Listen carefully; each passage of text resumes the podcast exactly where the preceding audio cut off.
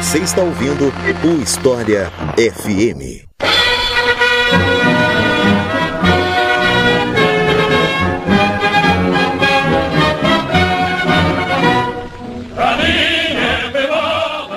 Guerra Civil Russa. Você provavelmente já ouviu falar desse evento, mas o que, é que você sabe sobre ela? É sobre isso que a gente vai falar hoje. Meu nome é Iclis Rodrigues e para falar sobre o assunto, mais uma vez aqui no História FM, eu convidei Rodrigo Yannis, para quem eu passo a palavra para se apresentar para vocês. Então, Rodrigo, seja muito bem-vindo novamente. Fique à vontade para se apresentar para o pessoal. Muito obrigado, Iclis. É sempre um prazer participar aqui do História FM. Meu nome é Rodrigo Yannis, sou historiador uh, formado na Universidade Estatal de Moscou, uh, com especialidade em História da União Soviética, de, uma, de maneira geral, uh, particularmente o período do governo de Stalin. Já, inclusive, gravei aqui, tive a oportunidade de gravar um episódio sobre o a biografia, uma, uma, curta biografia do Stalin. E hoje vamos falar daquele que é um dos temas, sem dúvida, mais complicados da história da União Soviética, que é a Guerra Civil, assim chamada Guerra Civil Russa. Eu concordo nessa classificação de um dos mais complicados, porque eu mesmo fico muito perdido. Assim. Olhando superficialmente, parece um jogo de war, um monte de exército colorido e você não entende muito bem. Até porque, né, tem toda a questão da geografia da Rússia que a gente não aprende aqui. A gente aprende, sei lá, Moscou, são Petersburgo, uh, Volgogrado, né, com os nomes antigos, né, Leningrado, Stalingrado, e só, né? Então é difícil até se situar. Quem joga o War vai sair um pouco na frente, porque pelo menos duas cidades famosas do War serão mencionadas. Sim. Mas então é isso. Vamos conhecer esse complicado conflito que foi a Guerra Civil Russa depois que eu falar para vocês da nossa campanha no Apoia-se.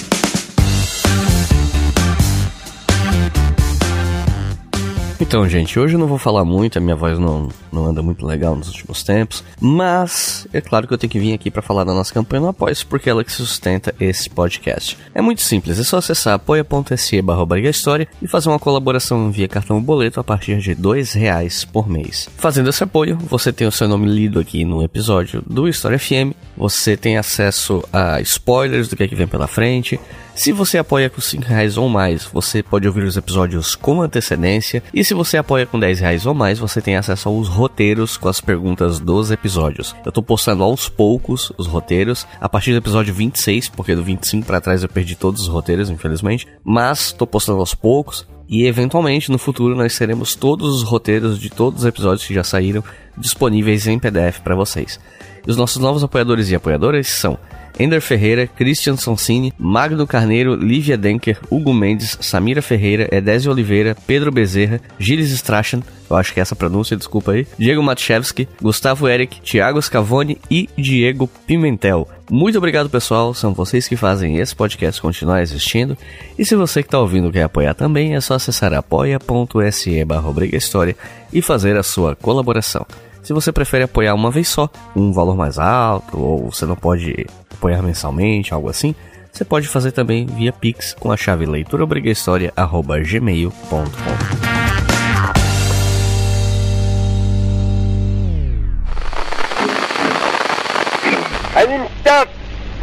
Советской Рабочей Крестьянской Республики за то, Camaradas do Exército Vermelho, os capitalistas ingleses, americanos e franceses estão guerreando contra a Rússia, vingando-se dessa República Operária e Camponesa Soviética por ela ter derrubado os latifundiários e capitalistas do poder e ter dado assim o exemplo para todos os povos da Terra.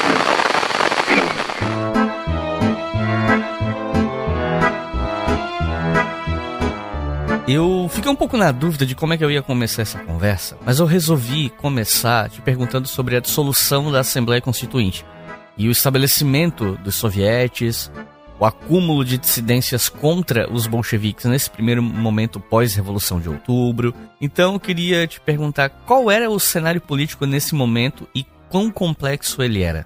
Nós sabemos que já tem um episódio aí da Revolução de Outubro, então a gente não vai entrar tanto nesse aspecto, mas é importante situar é, o, a, a, Rússia naquele momento pós-revolução, quando é, ocorre a, a, Assembleia Constituinte. Uma grande promessa é, dos governos que assumiram, do governo provisório que assumiu a Rússia após a Revolução de Fevereiro, é, era criar, era estabelecer essa Assembleia Constituinte. É, inclusive o nome governo provisório não é à toa, ele é provisório porque ele só vai governar até o estabelecimento de uma Assembleia Constituinte, é, que aí vai tomar as rédeas, criar uma Constituição e estabelecer um novo governo. Bom, após a tomada do poder pelos bolcheviques, a Assembleia Constituinte ela continua em voga, né, apesar dos bolcheviques já desconfiarem dos rumos que tomaria essa Assembleia. É, são chamadas as eleições para a Assembleia, a gente está falando do final do,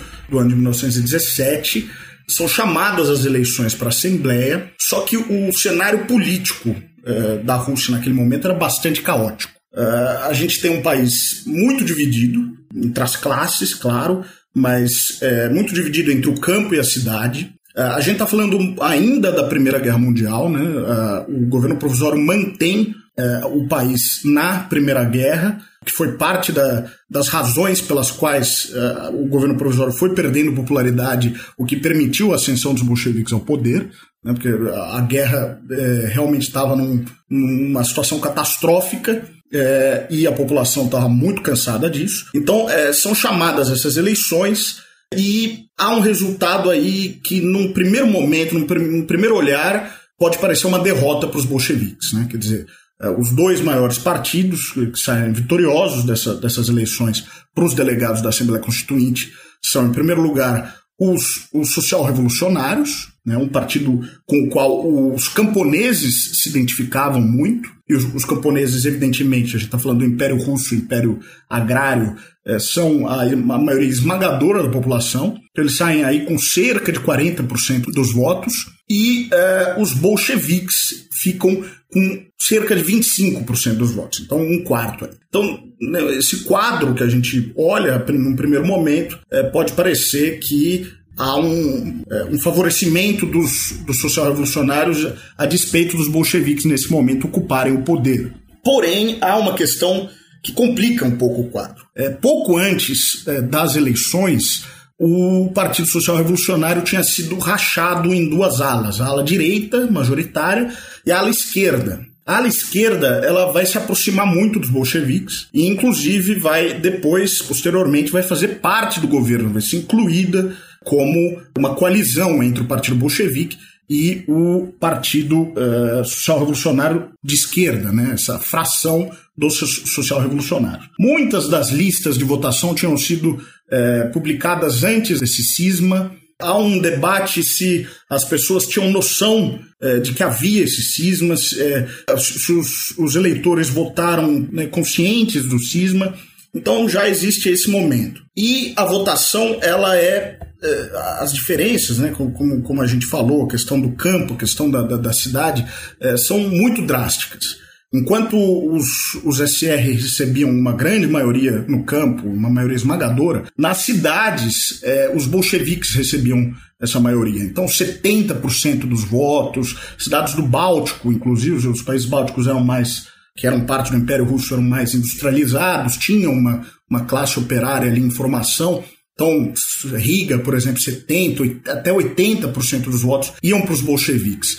Nos comitês de soldados, né, que a gente eh, ainda durante a Primeira Guerra Mundial, então um fronte ali estabelecido é, contra a Alemanha, contra a Áustria-Hungria, nessas regiões mais oeste, é, também os bolcheviques recebiam uma maioria esmagadora. E a gente então tem essa divisão né, muito clara do país é, e é, inevitável que as cidades concentrem um maior poder em relação ao campo. Né? E, e, os soldados, evidentemente, têm aí acesso a armas, enfim. Então, os bolcheviques não estavam exatamente uma posição de fraqueza quando começa a Assembleia Constituinte. Porém, é, logo as discussões tomam um rumo que não interessa a, aos bolcheviques, né? É, os, o Viktor Chernov, líder dos, do social revolucionário, é, é eleito o, o, presidente da Assembleia, começa a conduzir uh, as discussões. Lenin coloca em votação um documento uh, que depois vai se tornar uma espécie de uma primeira constituição da, do, da Rússia bolchevique, que é a Declaração de Direitos dos Trabalhadores e dos Povos Oprimidos. E né, nesse documento ele reafirma as posições dos bolcheviques, né, da chancela isso, e é, declara que todos os poderes devem ser entregues aos sovietes, aos conselhos estabelecidos. De certa forma, questionando a legitimidade da Assembleia Constituinte frente aos órgãos de sovietes. É, esse documento é rejeitado e então os bolcheviques abandonam uh, as discussões da Assembleia. Claro que há um, um grande distúrbio ali, uh, os bolcheviques começam a, a, se reunir em uma parte separada do palácio, a Assembleia vai ocorrer no Palácio Tauride, onde antes funcionava a, a Duma, né, o parlamento do Tsar, e depois é, funcionou o próprio governo provisório é, e, a, e o soviético de Petrogrado, as discussões vão é, seguir é, noite adentro. É, a guarda é uma guarda formada principalmente por marinheiros, né, historicamente muito próximos dos bolcheviques, né, os marinheiros do, do Forte Kronstadt, é, e em determinado momento, simplesmente, a, a Assembleia vai ser interrompida. Né? No meio de um discurso do presidente Viktor Chernov, um guarda, um dos marinheiros, vai interromper o discurso e vai falar uma frase que entra aí para a história, que é a guarda está cansada. E interrompe e impedem que a Assembleia continue é, se reunindo é, e decidem então por adiar a sessão. Porém, essa sessão é adiada e não vai mais ser retomada. Os bolcheviques então vão dissolver a Assembleia Constituinte e, no lugar dela, vão é, convocar um congresso dos sovietes. Congresso esse que vai aí aprovar é, a Declaração dos Direitos dos Trabalhadores, né, que foi apresentado naquele, na Assembleia naquele primeiro momento, é, e de certa forma vai opor aí a maioria do Partido Social é, Revolucionário e o governo constituído. É nesse momento que os social-revolucionários de esquerda, cuja liderança é, é, de uma mulher muito importante, a Revolução Maria Spiridonova, se juntam aí aos bolcheviques. Então essa é a situação interna do país naquele momento. Fora as questões internas, ainda, é, como já mencionamos, nós temos uma guerra, né, uma guerra mundial em andamento. Não dá para falar sobre esse momento sem falar sobre a repressão bolchevique contra os dissidentes. E aí as leituras sobre isso elas vão variar de acordo com a forma como cada autor analisa ou de acordo com a ideologia de cada autor também, né? Porque como eu já falei um milhão de vezes em tudo quanto é canto, não existe pesquisador isento, né? Tem é, pesquisadores que carregam mais do seu trabalho com essa visão de mundo, outros menos, mas todo mundo tem, né? E aí tem uma leitura possível mais conservadora que coloca essa repressão como um componente indissociável do socialismo, como se todo socialismo fosse automaticamente apelar para o autoritarismo e para a execução a partir do momento que ele chega ao poder. Porque sem isso ele não consegue se estabelecer, porque a contra-revolução é muito forte, etc, etc. Uma leitura mais à esquerda tende a ver essa repressão como contingencial, no sentido de que, ó, diante de uma situação extrema, a gente precisa atuar de maneira mais firme, até violenta, porque consolidar uma revolução é muito difícil, especialmente quando você tem tanta gente contra ela, você tem apoio de potências estrangeiras contra a revolução, tentando derrubar a revolução. Então, nesse momento de crise, digamos assim, a gente precisa, né, pegar pesado. Tem essa leitura também. E aí eu queria ouvir de você sobre essa repressão bolchevique contra os dissidentes. Qual é a tua leitura sobre esse assunto, enfim? Bom, eu acho que poucos autores vão discordar da afirmação de que um dos fatores é, centrais no, na vitória dos, do, do, chamado Exército Vermelho é, contra os, os brancos, né, os contra-revolucionários, foi justamente essa capacidade de impor uma disciplina, impor uma unidade, impor é, uma hierarquia é, para fazer funcionar a máquina de guerra. E um dos instrumentos, sem dúvida, desse processo foi a violência. É, acho que mais conhecida na, na instituição da Tcheca, né, Tcheresvuchayna Comissão, a sigla é Tcheca, Tcheca é, que é a Comissão Extraordinária. Né, a Comissão Extraordinária para o Combate, a Sabotagem, enfim, um, um nome longo, é, que era chefiada pelo Félix Dzerzhinsky. Então, é, no início desse processo revolucionário, os bolcheviques estabelecem esse órgão que a gente vai conhecer os sucessores desse órgão por outros nomes, né? NKVD, a KGB no futuro, são todos sucessores dessa tcheca estabelecida aí é, no, no período do Lenin. E os bolcheviques não se envergonham, quer dizer, não, não, há, um, não há tentativa de é, esconder que a violência foi um instrumento é, do qual eles utilizaram para saírem vitoriosos da guerra civil e para é, garantir é, né, o sucesso da sua revolução. É, então, os bolcheviques logo anunciam o assim chamado terror vermelho. Eles usam esse termo, terror vermelho, muito em paralelo é, com a Revolução Francesa. Né? Os bolcheviques, eles, é, os intelectuais do partido, eram muito é, cientes de que eles desse, desse paralelo histórico, eles mesmo gostavam de fazer esse paralelo histórico com a Revolução Francesa, onde há o período do terror, né, o terror jacobino mais famoso, é, e os bolcheviques assumem, é, então, também esse instrumento da violência como forma de garantir uh, as conquistas né, uh, revolucionárias que eles uh, se propunham a fazer. A violência né, é, uma, é uma coisa generalizada. Qualquer um que lê a história da Guerra Civil fica absolutamente horrorizado com a violência generalizada que toma conta do país aí por todos os anos de, em que se estendeu a guerra. E o terror vermelho é uma parte disso.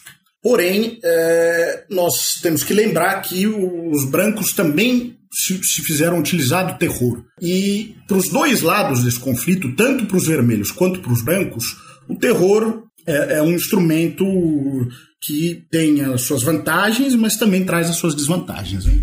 É, um fator importante também na derrota dos brancos foi justamente eles alienarem a população é, com um uso constante do terror, com saques, com pogroms, né, perseguições, massacres.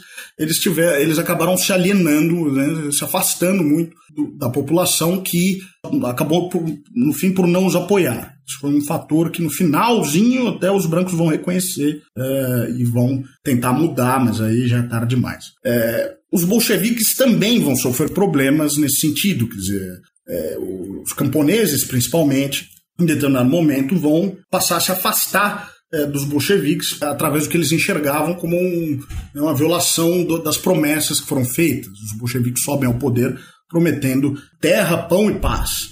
É, e a terra, evidentemente, era o que interessava, a divisão da, da terra era o que interessava aos camponeses. É, e ao lado desse instrumento explícito de violência que foi o terror vermelho, é, os bolcheviques, assim que começa a guerra civil, é, instituem o que eles chamam de comunismo é, de guerra. Né? O comunismo de guerra que era um sistema autoritário de, é, de controle de toda a economia, é, de imposição de disciplina aos trabalhadores, enfim, uma mobilização realmente militar para garantir uh, que a capacidade uh, de enfrentar os, os, adversários na guerra não fosse comprometida. Então, os bancos e, e demais grandes empresas são imediatamente expropriados, né? Os trabalhadores são impedidos de realizar greves, confisco de grãos é, estabelecido para garantir os suprimentos para o Exército Vermelho, enfim, uma série de medidas aí que restringem as livres atividades econômicas, e impõe um controle estatal de todas as esferas ali, de modo a garantir que a máquina de guerra ela continue né, funcionando é, ao longo da guerra civil. É, por um lado, vai funcionar, mas mais tarde a gente vai ver, né, a gente vai discutir mais tarde, é, que, por outro lado, isso vai gerar também alguns problemas para os bolcheviques. E, e, quando a gente fala em terror vermelho, também é muito importante mencionar um episódio que vai ser central ali na, na Guerra Civil, que é a revolta dos social-revolucionários de esquerda. Né? A gente mencionou os social-revolucionários de esquerda compuseram o governo bolchevique ali, pós-Assembleia Constituinte, e aí eles vão compor os, o comissariado do povo, né? Os comissários do povo eram uma espécie de ministros. Então, o Ministério da Justiça, por exemplo, o ministério responsável é, por é, lidar com a questão a, da agricultura, da, da, da, divisão de terras. É, uma série de comissariados do povo vão ser entregues aos, aos social-revolucionários. Eles também vão integrar a, a né? O, o aparato de repressão vão ter postos chaves na Tcheca, de modo a, a, exercerem aí algum controle sobre o, o aparato de repressão. É, então eles vão se integrar ao governo. Porém, já no ano de 1918, vai ocorrer a assim chamada rebelião do social revolucionário de esquerda. Descontentes com os rumos da guerra, descontentes principalmente com o Tratado de Brest-Litovsk, que a gente sem dúvida vai, vai comentar aqui, né, com, a, com a, a concessão que os bolcheviques fizeram aos alemães para estabelecer a paz é, no contexto da Primeira Guerra Mundial, os social-revolucionários de esquerda, os SRs de esquerda, se rebelam contra o governo bolchevique. Né? E eles vão sequestrar o líder da Tchekal, Felix Dzerzhinsky. Eles vão tomar uma série de, de, de locais-chave na cidade de Moscou, né? já, já depois da transferência da capital de Petrogrado para Moscou. Enfim, eles vão levantar quase uma insurreição. Porém, eles não vão ir até as últimas consequências com essa insurreição, não vão eh, de fato tomar a cidade, não vai haver conflitos armados propriamente entre as, a facção bolchevique e a facção dos, dos SRs, e eles acabarão é, sendo derrotados e aí expulsos, a maioria deles, do governo, das Forças Armadas. Não a totalidade, alguns eh, SRs ainda vão permanecer ao lado dos bolcheviques, mas é, vai haver esse rompimento aí formal. E mais tarde, um pouco mais tarde ainda, essa insurreição ocorre. Né? O primeiro ato dessa insurreição é o assassinato justamente do embaixador alemão na Rússia, é, o von Mirbach, que né, representava os interesses dos alemães, né, que, que eram adversários aí dos russos na, na Primeira Guerra Mundial. O assassinato dele vai ser é, essa, a, o gatilho para essa insurreição. E mais tarde, é, inclusive, vai haver um atentado à vida do próprio Lenin, famoso atentado da, da né, Fanny Kaplan, a responsável, a, a, terrorista, digamos assim, que, que vai realizar o atentado contra o Lenin, quando o Lenin está numa fábrica é, fazendo um discurso para operários. Ela vai dar um tiro nele, um tiro que vai acertar inclusive a cabeça do Lenin, e provavelmente vai ser um dos fatores que vai fazer com que a saúde dele é, se, se degrade ao ponto de 1924 já o Lenin falecer. Então há propriamente um atentado aí contra a vida é, do Lenin é, no contexto desse rompimento entre os SRs e os bolcheviques. É, é esse fator que vai colocar o terror vermelho como uma tática, né, um instrumento assumido dos bolcheviques. Eles vão alegar que a partir desse momento que é inevitável se eles é, pretendem é, manter é, a revolução em andamento, é inevitável recorrer ao terror vermelho. I think British Prime Minister David Lloyd George might have said it best when he wrote Russia was a jungle in which no one could say what was within a few yards of him.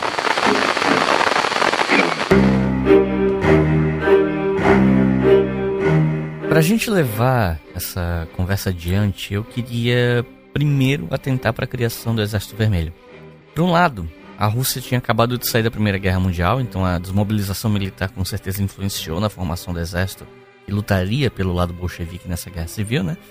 Mas por outro lado, Alguns autores argumentam que os bolcheviques precisaram recrutar muita gente à força, na base de ameaça e, enfim, né, de pressão, enfim. E muitos oficiais eram ex-czaristas cujas famílias eram ameaçadas para fazer parte do Exército Vermelho. Então, você tem aí tanto a dimensão da adesão militar por parte de quem se identificava com os bolcheviques, quanto a adesão forçada de quem era indiferente à ideologia socialista, mas que foi cooptado, digamos assim, à força. Não sei se dá para falar em cooptação à força, mas enfim, foi colocado na marra para atuar do lado do Exército Vermelho. E aí eu queria perguntar se isso procede, se isso de fato acontecia, e como é que foi a formação do Exército Vermelho nesse momento, né? Olha, é, a gente tem aí todo tipo de, de figuras participando do, do Exército Vermelho. Central, evidentemente, para a formação do Exército Vermelho é o Trotsky, que é nomeado comandante do Exército Vermelho desde o princípio.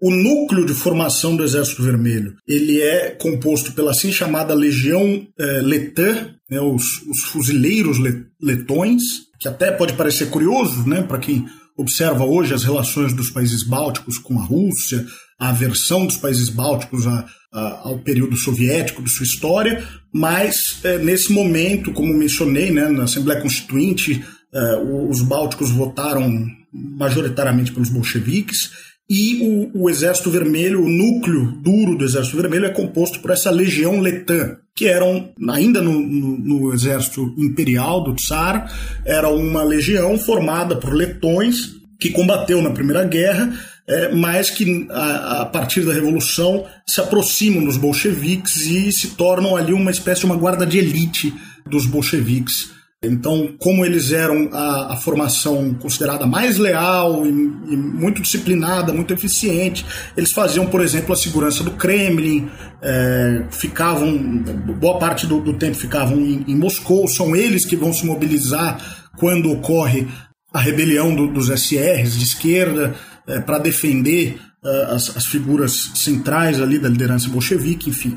Uh, o, esse vai ser o núcleo duro de formação do Exército Vermelho. Uh, depois, como você bem mencionou, quando ocorre a desmobilização dos, dos exércitos que estão combatendo os alemães no, no fronte na Primeira Guerra Mundial, muitos desses soldados se identificam com os bolcheviques e vão também fazer parte do Exército Vermelho. Os marinheiros que eu já mencionei, né? Os marinheiros, eh, desde a Revolução de 1905, lá atrás, é, né, o, o encoraçado Potionkin, né, Potemkin, que a gente conhece do filme, enfim, os, os marinheiros já tinham, sempre foram muito radicalizados e muito próximos é, dos bolcheviques, também vão formar uma, uma, parte importante desse exército. Agora, rapidamente, os bolcheviques vão perceber que eles não têm como é, realizar um, um, esforço sério de guerra sem oficiais estudados na estratégia, sem oficiais é, com experiência de comando, né? É, e é evidentemente que a maioria dos oficiais do antigo exército imperial do, eram leais ou ao tsar, ou pelo menos né, não eram simpáticos aos bolcheviques. Então, realmente vai ocorrer um, um recrutamento desses oficiais, esses antigos oficiais é, tsaristas, e aí vai variar de caso a caso. É, vai haverá aqueles que simplesmente por uma questão de oportunismo vão aderir é, a, aos bolcheviques. Haverá aqueles que uh, alegarão realmente uma simpatia, por exemplo, o caso de oficiais é, médios, né, ali, sargentos, capitães. Eu acho que o mais destacado nome aí na, na Guerra Civil vai ser o Tukhachevsky, que depois vai ser é, vítima dos expurgos de Stalin, mas enfim, era um oficial médio ali do, do Exército Imperial que vai se tornar um dos principais generais vermelhos. E há aqueles que vão sucumbir à chantagem, de fato a ameaças e vão trabalhar ali um tanto a contragosto. E por isso, né, vão estabelecer inclusive o sistema de comissários políticos. O Exército Vermelho é conhecido aí por essa essa particularidade dos comissários políticos ela surge nesse momento, é, porque ao colocar oficiais sob ameaça, oficiais com uma lealdade duvidosa no Exército Vermelho, era preciso ter algum tipo de controle sobre as atividades deles. Então, se estabelece esse sistema no Exército Vermelho, no qual cada ordem precisa ser assinada pelo comandante, pelo oficial e por um comissário político. É, esse comissário político vai ser do partido bolchevique, vai ser leal aos bolcheviques, vai ser um comunista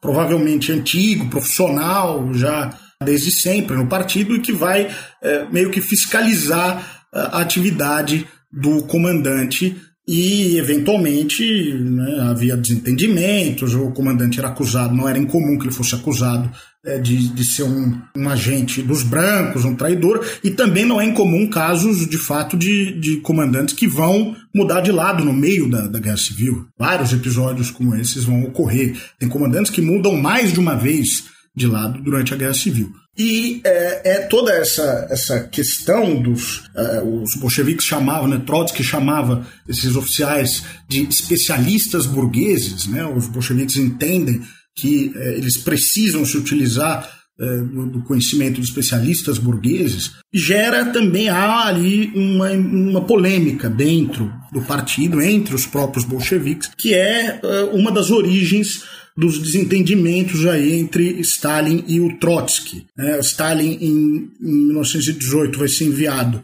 para a cidade de Tsaritsyn, né, a cidade de Tsaritsyn, que depois, inclusive, em parte por causa do papel que o Stalin cumpre na Guerra Civil nessa cidade, ela vai ser chamada Stalingrado, né, onde vai ocorrer na Segunda Guerra Batalha de Stalingrado, hoje chama é, Volgogrado. Então, na época Tsaritsyn, era uma cidade no, no Volga, é uma cidade no Volga, e o Stalin é enviado a princípio com a missão de é, recolher grãos, né, de organizar a, a a, o recolhimento de grãos para alimentar o Exército Vermelho na região, mas ele logo vai assumir a liderança é, militar como um comissário. Ele vai discordar das decisões dos, dos, especialistas burgueses locais e vai começar uma polêmica dentro do Exército Vermelho e do Partido Bolchevique, que o Stalin vai questionar a lealdade desses oficiais, em favor de oficiais com um histórico mais proletário, como Voroshilov, Budyonny, que depois vai ser o comandante do, do, Exército de Cavalaria. Enfim, vai, vai haver uma certa, uma certa divisão ali, e, em que, em alguns momentos, o Stalin vai levar a melhor em relação ao Trotsky nas, é, nas decisões finais e vai aí é parte da, da origem desse desentendimento entre Trotsky e Stalin. Mas enfim, essa, essa é, isso acho que são os principais aspectos da formação do Exército Vermelho, que, como já mencionei, vai ser a unidade, no, no fim das contas, com todos todas as trocas de lado, com todas as deserções que também eram comuns, com todos as, os alistamentos forçados que também ocorreram no Exército Vermelho, não foi somente no Exército Branco, é, com todas essas questões, acabou se tornando uma força de combate mais é, disciplinada, mais hierárquica, e é, isso, sem dúvida, vai ser um fator na sua vitória ao fim da, da Guerra Civil. A principal oposição aos bolcheviques e você já mencionou ela algumas vezes, é o tal Exército Branco. Só que ao contrário do Exército Vermelho, onde existia um direcionamento mais centralizado do ponto de vista ideológico, o Exército Branco era mais uma espécie de guarda-chuva de grupos anticomunistas, né, que iam desde liberais até conservadores e tal. Você pode falar pra gente sobre como foi a formação do Exército Branco e a composição dele? É, eu acho que a primeira coisa que precisa ser dita em relação ao Exército Branco é que é mais correto a gente falar em exércitos brancos do que falar propriamente em exército branco. E justamente aí está, eu acho, o principal fator é, que vai determinar o insucesso, né, o fracasso da, da tentativa de conter a revolução. Os exércitos brancos foram, no fim das contas, uma série de grupos, é, grupos com interesses distintos, como você já mencionou, é, grupos é, que vão desde aqueles é, social-revolucionários frustrados com, com a dissolução da, da Assembleia Constituinte, mas que ainda esperavam preservar alguns ganhos da Revolução, ainda esperavam estabelecer um regime é, socialista, podemos chamar social-democrata, ou, é, ou, ou, mesmo de um, um sistema de, um, de uma democracia liberal, até monarquistas absolutamente reacionários é, que pretendiam restaurar a coroa, restaurar os Romanov ao poder, continuar a guerra é, contra a Alemanha e o Império Austro-Húngaro e os otomanos, é, e massacrar em qualquer forma de, de autonomia é, de, das minorias nacionais que pudesse surgir ali ao longo da Guerra Civil. E nesse meio, nesse meio termo entre os liberais monarquistas, a gente vai ter figuras que pretendem estabelecer uma ditadura pessoal, uma ditadura militar, figuras que pretendem estabelecer uma uma democracia liberal nos moldes do, dos aliados da Primeira Guerra, ou seja, da França, do Reino Unido, e, e com ativo apoio desses países. Então, exército, os exércitos brancos vão, vão, ser grupos muito distintos. Talvez para mencionar né, os principais atores no campo né, contra-revolucionário, a gente deva destacar alguns. É, logo no primeiro momento da Guerra Civil, a gente vê o estabelecimento dos cossacos como uma importante força de, de oposição ao, aos vermelhos, aos, aos, bolcheviques. Quem eram os cossacos? Cossacos eram é, grupos que na época do, do Tsar eles habitavam principalmente as regiões fronteiriças da Rússia, não apenas, mas principalmente as regiões fronteiriças. Eles, inclusive, foram instrumentais na expansão do Império Russo. Então, a expansão, por exemplo, para a Sibéria, ela vai ocorrer muito ah, por causa de uma figura chamada Yermak, Yermak, que era um cossaco, justamente. Então, os cossacos que vão, vão realizar essa expansão em nome do Tsar, e eles vão ter uma série de privilégios que o, o, o, Tsar vai dar para eles, para eles fazerem a, a segurança dessas fronteiras e não apenas, enfim, a segurança servirem, justamente servirem como uma espécie de unidade de elite do exército imperial. Tudo isso, os, os cossacos vão ser, vão ser essa figura privilegiada, de certa maneira, esse grupo privilegiado dentro do Império Russo. Isso vai fazer com que eles tenham uma particular tendência a se opor né, aos bolcheviques, já que eles eram, eles gozavam de determinados privilégios ali no, no período monárquico. Então, na região do Dom, né, a gente está falando muito causa da, da guerra na Ucrânia do Donbass, né, a bacia do rio Don. Mas então toda aquela região, não apenas é, o Donbass, mas principalmente a região ali de Kuban, é sul da Rússia, é, entre o, Cáucaso russo e a Ucrânia e o Donbass, tem essa região que foi a primeira que levantou revolta contra os bolcheviques. Né? O, o, o Ataman Kaledin, Ataman era o título que, que ele assume para liderar essa, esse grupo de cossacos, é um dos primeiros, digamos, generais brancos que vai é, se levantar e, e se opor aos bolcheviques. Mas é, eu estou falando de um grupo de cossacos, que é o mais numeroso, mais é, o primeiro deles, mas são, vai haver vários grupos de cossacos ao longo de todo o país, né? Vai haver os cossacos siberianos, é, os cossacos mesmo na, na Mongólia, na, na Manchúria, que vão levantar cada um o seu exército, digamos assim, para se opor aos bolcheviques. O outro grupo é o do exército voluntário. O exército voluntário ele se forma também mais ou menos nessa região do sul da Rússia, região de Kuban, região é, do Don.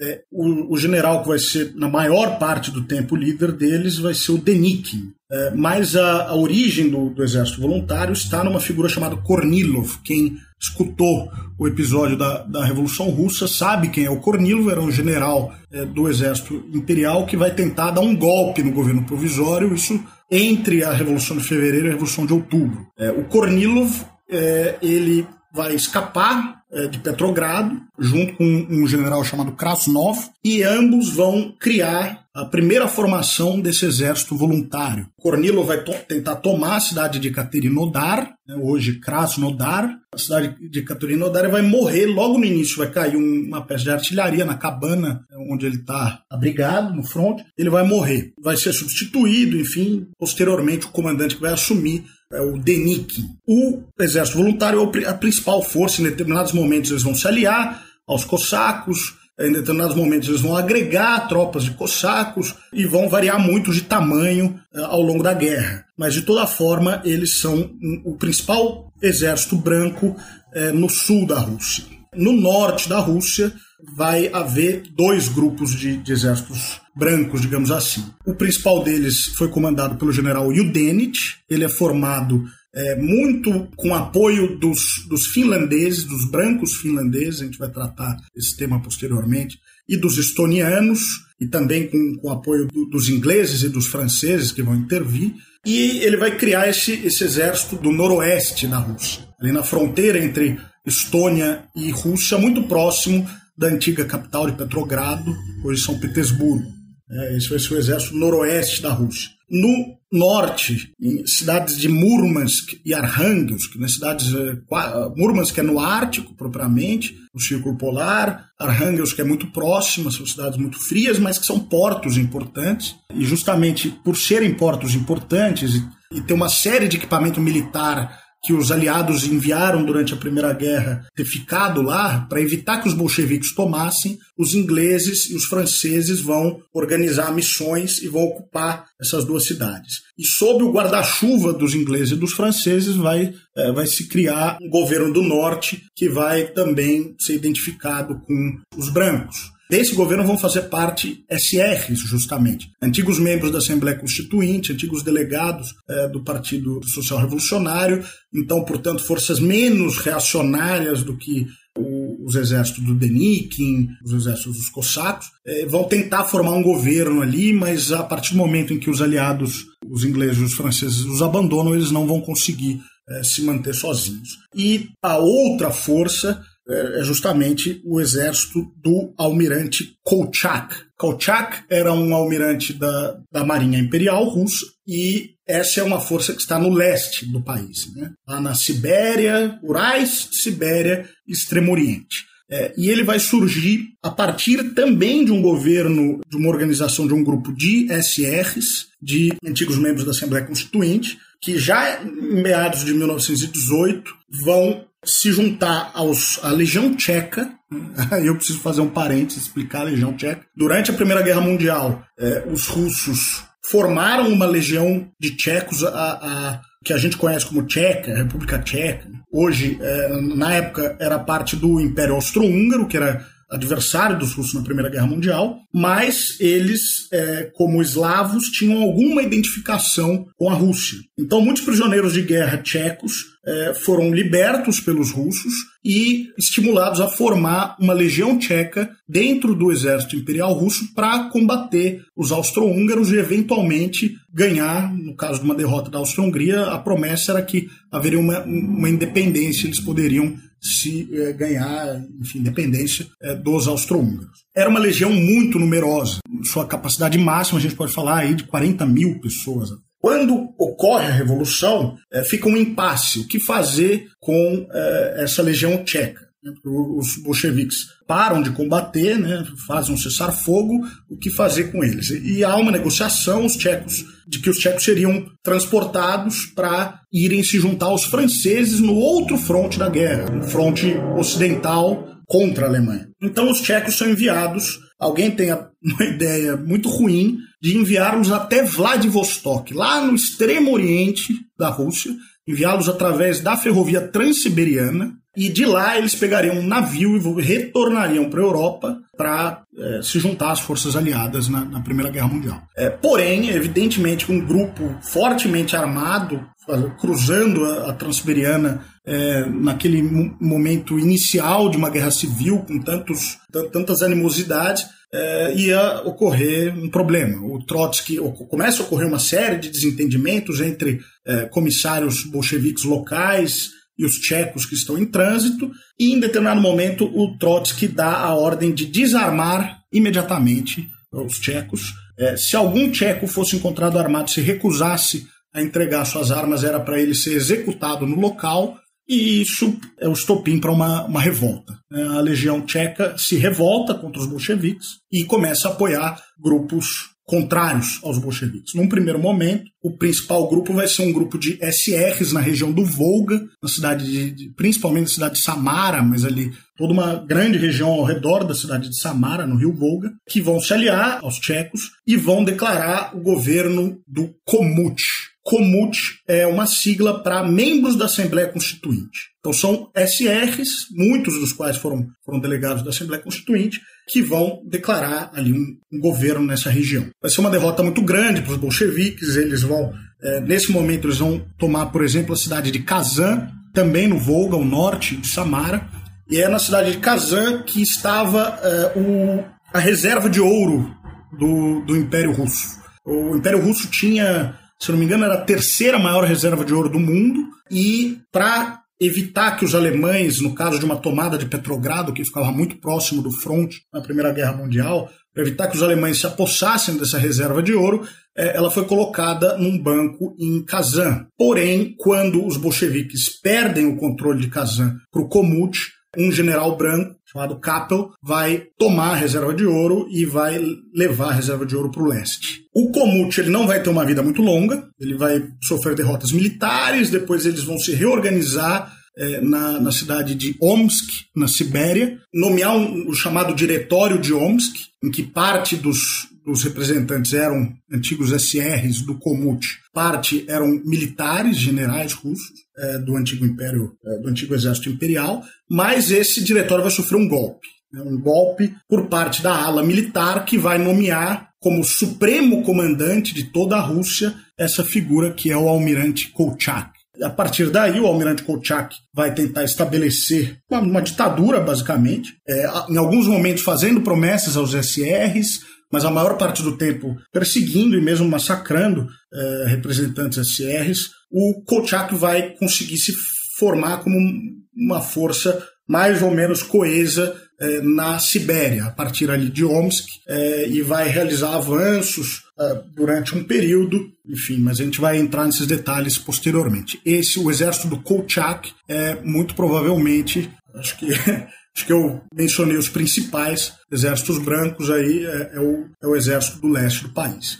Fora esses grupos brancos propriamente ditos, há outros que que estarão envolvidos na guerra, mas enfim, a gente vai tratar sem dúvida ao longo da nossa conversa. É, eu peço desculpas, é um tema muito confuso. Eu estou tentando ali tratar dos principais temas, mas eu, eu entendo que, que a Guerra Civil Russa é algo realmente muito complicado. Espero que esteja sendo claro. O Exército Vermelho é invencível pois uniu milhões de trabalhadores do campo aos operários, que agora aprenderam a lutar, aprenderam a disciplina camaradesca, que não desanimam, temperam-se nas pequenas derrotas e avançam cada vez mais corajosos sobre o inimigo.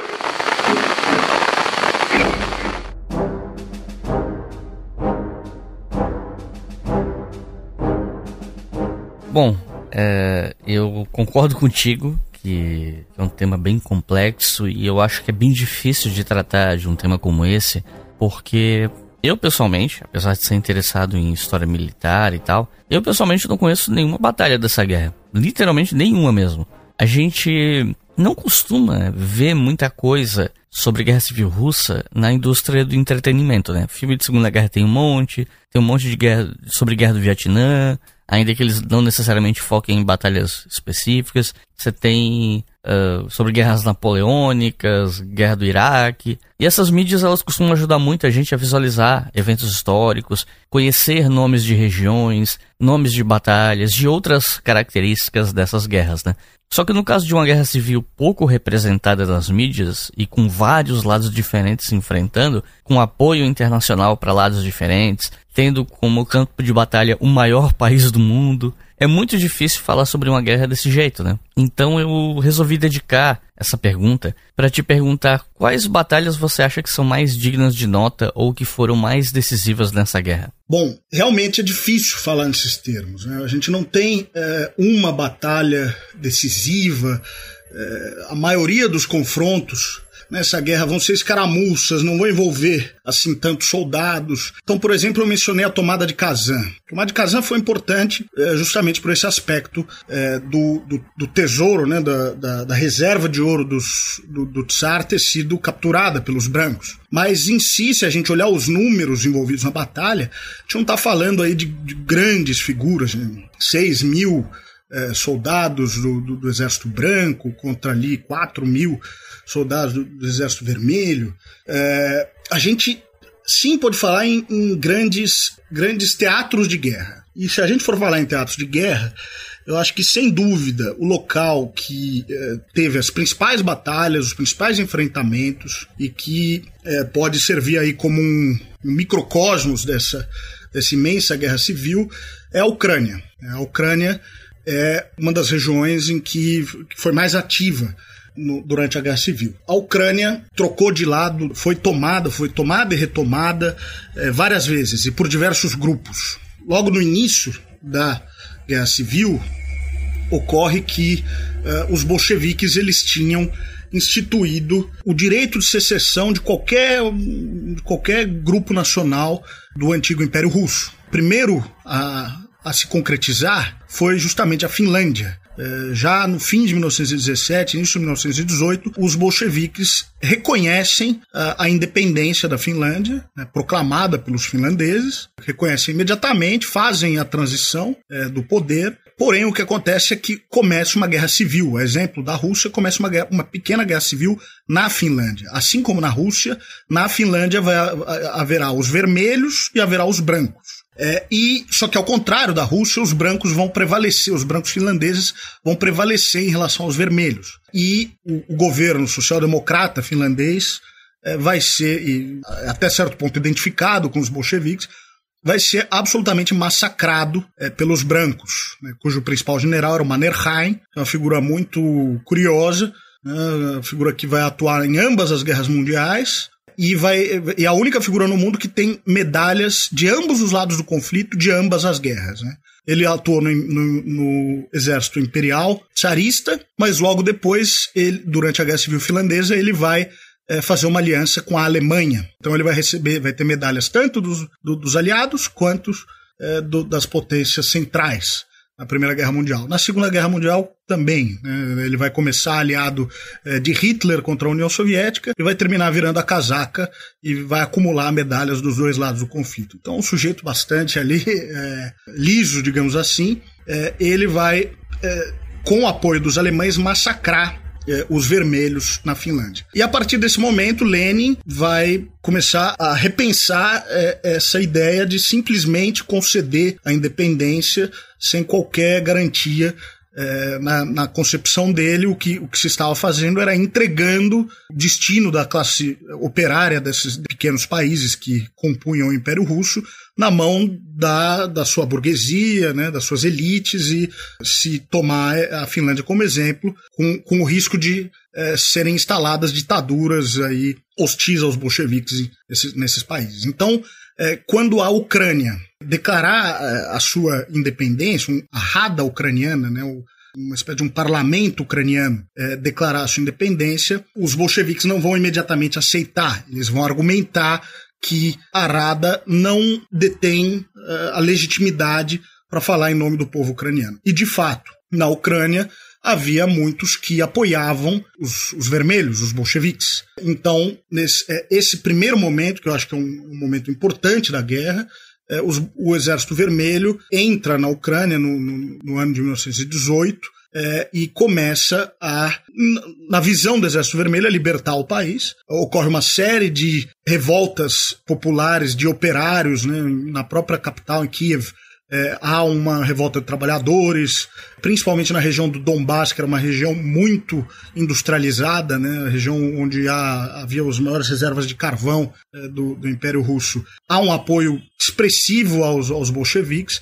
Então, esse primeiro momento é um momento também muito importante da guerra. Mas o que eu diria aqui, se a gente tiver que apontar o momento decisivo, no qual a partir daí é, de fato os, os, vermelhos garantiram a sua vitória, então a gente vai falar ali de meados do ano de 1919. Em meados dos anos de 1919, os brancos, essas principais forças brancas, né, as três delas, o Denikin ao sul, o Yudenit ao norte, próximo de Petrogrado, e o Kolchak uh, ao leste estavam se aproximando do núcleo, né, daquele centro uh, que uh, era o, o, bastião dos bolcheviques, com Moscou eh, no meio. Então, todos esses três exércitos estavam obtendo vitórias em cima dos bolcheviques e comprimindo a, área em que os bolcheviques de fato detinham né, um controle. E por, algum, por um momento, alguns observadores vão se empolgar, né? O Churchill, que era parte do, do,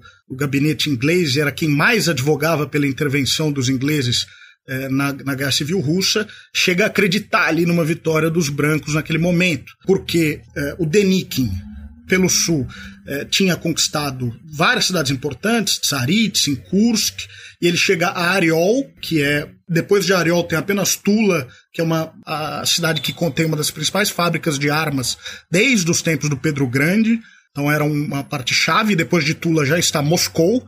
Então ele chega bem ali. É, próximo de Moscou, digamos 150 quilômetros ali de Moscou. Pelo norte, o Yudenit estava se aproximando de Petrogrado eh, e chega a 25 quilômetros pelo sul ali de Petrogrado, hoje São Petersburgo, toma a cidade de Galit e realmente ameaça essa que é a segunda cidade mais importante do país, sem dúvida nenhuma.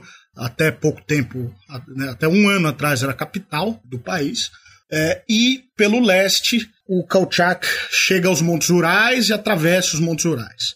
Isso a gente está falando mais ou menos de meados do, do, de, de 1919 para o final de 1919. Porém, é, a gente, como eu falei, são exércitos brancos, né? nem todos se reconheciam ali, nem todos reconheciam a sua legitimidade. O Yudenit era reconhecido pelo Kolchak e reconhecia o Kolchak como supremo comandante, mas o Denikin é, não chega a reconhecer a autoridade do Kolchak. Muitas vezes a comunicação entre esses exércitos é feita através de Paris, né, através dos aliados, é, de modo que meses depois, às vezes chegava a comunicação, eles não conseguiam se coordenar efetivamente, e uma a uma essas ofensivas vão desabando como castelos de cartas. É, né? Primeiro, o, o Kolchak é, começa a sofrer derrotas, porque o exército do Kolchak era muito pouco disciplinado, ele tinha um grave problema de, de não conseguir recrutar as pessoas. Ele, o exército do Kolchak realmente precisou recorrer à violência para recrutar e havia muitos soldados que mudavam de lado, muitos soldados que desertavam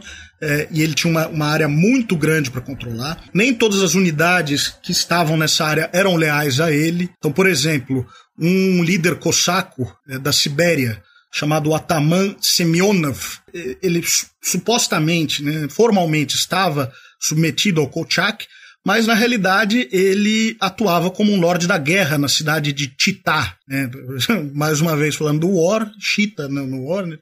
Essa, essa cidade na, na, Sibéria ficava no meio da Transmongoliana, da Transiberiana, desculpa, da ferrovia Transiberiana, é, e o uh, Semyonov, o Taman Semyonov, ele basicamente é, saqueava, né, cobrava é, uma porcentagem de qualquer carga que passasse pela ferrovia transiberiana, que é, sem dúvida, a principal é, artéria ali do, do, do país.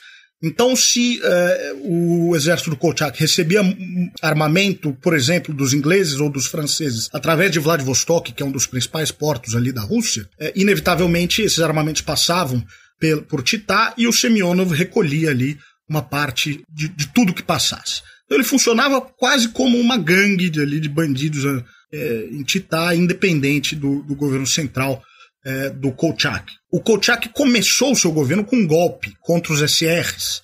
Então, mais um grupo é, que, era, que não era exatamente amigável à ideia do Kolchak como supremo comandante. O Kolchak começa a se desentender muito com a Legião Tcheca. Legião Tcheca, que era uma das forças mais importantes é, no leste entre os brancos, é, o Kolchak começa a se desentender porque a Legião Tcheca, ideologicamente, os tchecos tinham uma maior proximidade com os SRs e achavam o Kolchak excessivamente autoritário, excessivamente ditatorial. Em determinado momento, todos esses fatores se somam e os bolcheviques vão ganhando território e afastando, expulsando cada vez mais o Kolchak para o leste. É, no fim, né, em determinado momento, se torna um verdadeiro caos, começa um, uma debandada geral, a Transiberiana é, era apenas uma, uma ferrovia, né, ou seja, é, um trânsito tremendo para fazer passar todos aqueles que, que desejavam é, ir para o leste, tanto as tropas do Kolchak quanto os tchecos que desistiram, né, naquela altura já queriam ir embora para a Rússia e, e, lutar na França, como, como é, tinha sido a ideia desde o princípio. Havia uma série de, de outros grupos é, um, um, uma brigada polonesa, é, e havia um, um, general francês, general Janin, fazendo aí a, a, a coordenação do, do, auxílio dos aliados na Sibéria. Então todas, todas essas forças é, entram, acabam entrando em conflito uma com a outra, e o Kolchak acaba sendo traído é, pelos tanto pelos checos, mas também o, o Janan não, não se movimenta para é, para lhe salvar e ele é entregue é, pelos é, SRs é, já na cidade de Irkutsk, próximo ao lago Baikal.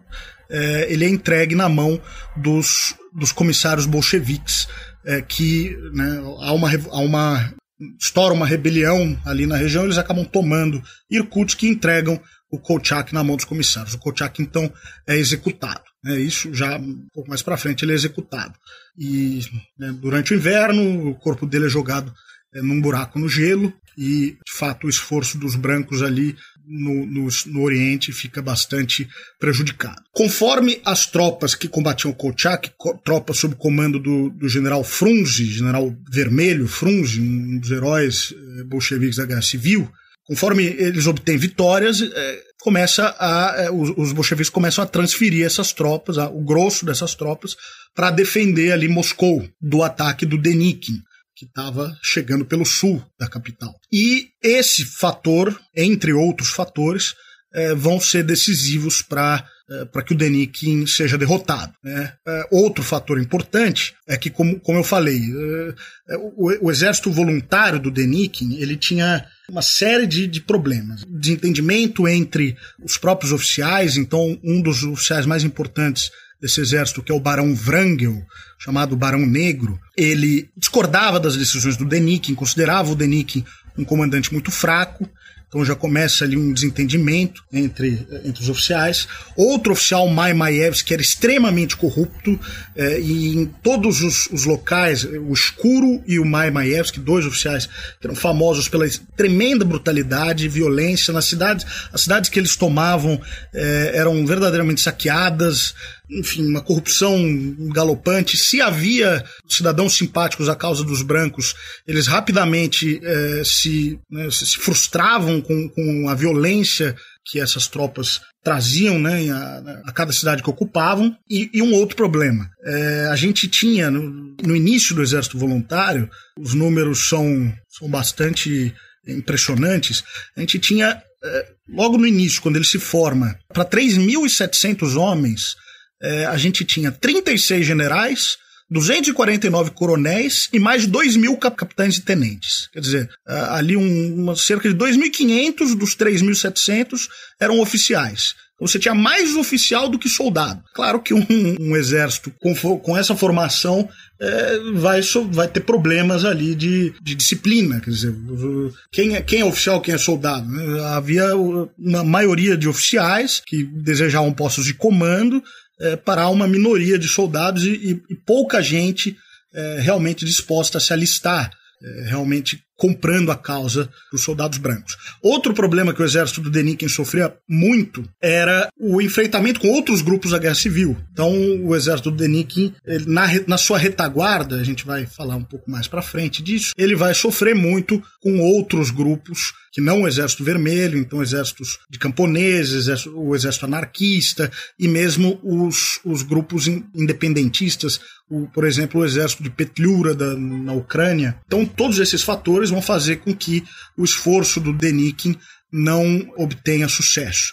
E uma, uma super extensão, né? O exército ele vai, o exército voluntário vai acabar se estendendo excessivamente ali do norte do Cáucaso até próximo de Moscou, com um contingente é, muito limitado para conseguir manter todas essas, todo esse território. E vai acabar sendo derrotado. E, paralelamente, é, no norte, na antiga capital, Petrogrado, o Yudenit vai se aproximar, vai chegar muito próximo de lá, mas os bolcheviques vão decidir organizar a defesa da cidade. Então, o Trotsky ele é enviado pessoalmente para Petrogrado, no, no famoso trem blindado, para coordenar a, a defesa da cidade é, e aí, né, ele, ele realmente demonstra ser um, um, comandante com grandes, grandes qualidades. Ele vai, em pouco tempo, conseguir organizar uma defesa da cidade, conseguir é, mobilizar é, a população para o esforço de guerra, e o, e o Dennett vai acabar sendo derrotado, tendo que recuar até mais ou menos a fronteira com a Estônia,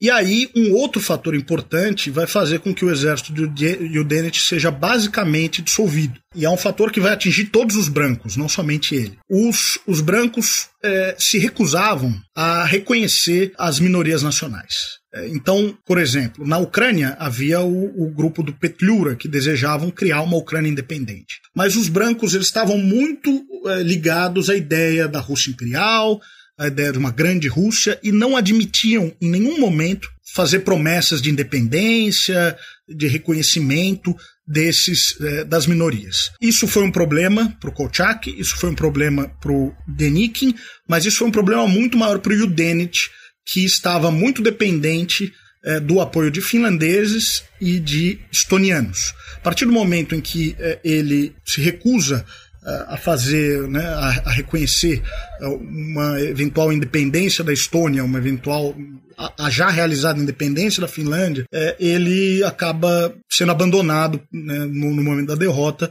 por aqueles que podiam lhe oferecer apoio. E os, os estonianos, ele, ele, é, ele recua até a fronteira com a Estônia, ali Narva, e os estonianos acabam assinando separadamente um tratado com os soviéticos, e exigem que as tropas do Yudenit se desarmem, sejam desarmadas, basicamente dissolvendo aí o exército do noroeste da Rússia.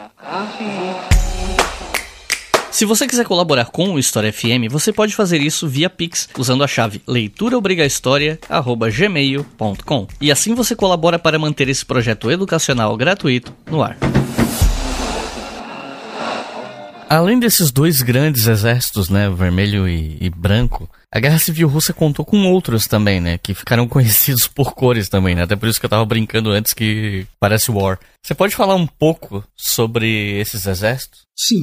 É, acho que a gente precisa tratar de três grupos aí. Dois deles, de fato, eram conhecidos também por cores. Eles são os exércitos negros e os exércitos verdes, né? ou exército negro, exato, e os exércitos verdes. É, o exército negro era uma força comandada por uma figura chamada Nestor Marnot. O Nestor Marnot ele chega no, no, início da Guerra Civil, ele era um comandante vermelho, é, mas ele acaba se rebelando e criando um, uma força é, leal a ele. Ele tinha ideias muito mais próximas do anarquismo do que propriamente do bolchevismo, e aí ele cria então o, o chamado Exército Insurgente, é um exército que vai atuar principalmente na região sul da Ucrânia, a região é, próxima ali do, do Mar de Azov, é, do Mar Negro, é justamente é uma das regiões hoje em que a, a, guerra, a atual guerra entre a Rússia e a Ucrânia está ocorrendo. A própria cidade, que foi o centro do, da chamada Makhnovich,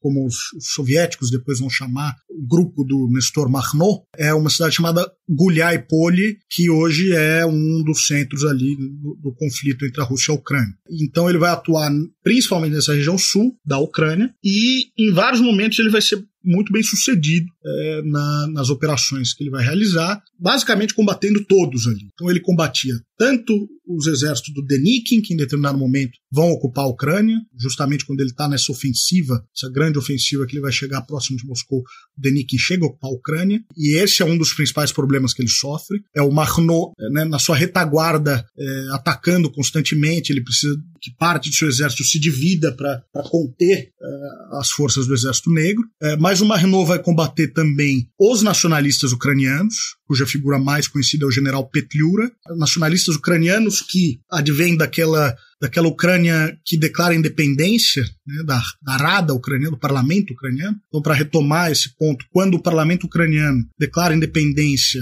os bolcheviques não reconhecem e, e, entram na Ucrânia. O comandante Antonov Ovseyenko, uma figura também muito interessante, tinha sido o comandante responsável pela tomada do Palácio de Inverno durante a Revolução, ele vai trazer as tropas vermelhas e vai, com apoio dos, dos bolcheviques locais, das revoltas bolcheviques locais, principalmente do Donbass, vai tomar a Ucrânia das mãos dos nacionalistas ucranianos. Porém, num segundo momento, o, os nacionalistas ucranianos, diante das negociações de paz né, que os bolcheviques estão tratando com o Império Alemão, o Império Austro-Húngaro e os otomanos, né, as potências centrais da Primeira Guerra, no assim chamado Tratado de Brest-Litovsk, os, os, ucranianos vão apelar para os alemães e vão ser reconhecidos pelos alemães. Por um determinado período, a Ucrânia vai existir basicamente como um estado fantoche dos alemães, inclusive o governo ucraniano mais identificado com os, os social-revolucionários ucranianos é, vai sofrer um golpe e os alemães vão colocar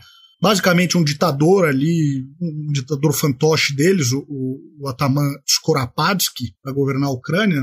Enfim, todas essas forças vão combater, vão ser combatidas em determinado momento é, pelo Marno. E o Exército Vermelho também. Né? O Marno se rebela e cria esse exército insurgente e em determinados determinados momentos ele vai enfrentar as forças do Exército Vermelho. Até que no fim da guerra, depois da derrota é, do Denikin, que vai fazer com que o exército voluntário recue e se reorganize, é, e aí o Denikin vai embora para o exílio e no comando fica o, o, general Wrangel, que eu já mencionei, né, o Barão Negro, é, e, os, e os brancos se recuam e ficam apenas na península da Crimeia ali. Nesse momento, os bolcheviques, que vão estar muito é, ainda ocupados na guerra com a Polônia, né? também um outro momento da, posterior da Guerra Civil, quando os bolcheviques é, vão, vão enfrentar a Polônia, eles vão negociar uma trégua com as forças do Marno, e o Marno então vai colaborar com, com os bolcheviques na destruição do, dos remanescentes do, do, exército voluntário, que, que naquela altura eram os últimos exércitos brancos presentes ali eh, na Rússia. Então, nesse momento, há essa trégua, e depois que o Wrangel é derrotado, na realidade, o próprio Wrangel e a maioria dos seus oficiais eles fogem, eles vão embora em navios franceses, em navios ingleses para o exílio. Os remanescentes dos seus exércitos são derrotados é, pelo Marnot junto com o Exército Vermelho. Então o Exército Vermelho exige que os, os marnovistas, que, que é o Exército Insurgente, o Exército Negro, deponha suas armas e se integre ao Exército Vermelho. O Marnot se recusa, mas ele já não tem chance naquele momento. É, o Exército Insurgente é derrotado, muitos deles acabam passando para o lado do, do Exército Vermelho, e o próprio Marnot foge para a fronteira com a Romênia. Né? Durante a Guerra Civil, a Romênia anexa uma parte do antigo Império Russo, a, a Bessarábia, que hoje é a Moldávia, e ele cruza essa fronteira e foge então para o exílio né, na França. É, esse é o Exército Negro. O segundo grupo é, é o, são os assim chamados Exércitos Verdes, que não são propriamente um exército. Os, os, verdes né, não são um grupo unificado. Na realidade, é o um nome que se dá às diversas guerrilhas, principalmente guerrilhas de camponeses, que vão é, surgir durante a Guerra Civil. É, e assim como o Exército Negro, o, os Exércitos Verdes vão combater qualquer um né, que tiver na região, tanto vermelhos quanto brancos, quem quer que seja, esses exércitos verdes, essas guerrilhas vão combater elas vão surgir principalmente porque, por, em razão do descontentamento dos camponeses com a, as políticas de requisição de grãos por parte dos bolcheviques, é, mas também descontentamento com as, as requisições forçadas, a, a mobilização forçada, é, os saques, enfim, todo tipo de violência que é cometido e, o, e o, Exército Branco comete toda uma, uma gama de violência é, contra os camponeses. Então, algo, eles vão acabar se auto-organizando ali é, em pequenos grupos de guerrilha é, e combatendo. E ao longo de toda a, a, Guerra Civil, a gente vai ter exércitos brancos, mas principalmente ali para o final, a partir de 1920, 1921, quando há uma sensação de que os, os exércitos brancos já foram derrotados é, mas há uma pressão para que os bolcheviques, então, é, diante dessa vitória, né, mudem as suas políticas, né, abandonem o comunismo de guerra. Então vai haver uma série de revoltas e esses revoltosos vão ser conhecidos como os exércitos verdes versus grupos de guerrilha é, descoordenados uns dos outros, muitas vezes que nem sabem da existência uns dos outros e que vão, vão ter focos né, de combate em todo o país, da Sibéria ao Cáucaso, né? o Cáucaso vai durar muito tempo, enfim, região de Tambov é provavelmente a principal dessas revoltas, a mais numerosa em termos de eh, combatentes entre os exércitos verdes, né, as revoltas dos verdes, é a revolta de Tambov.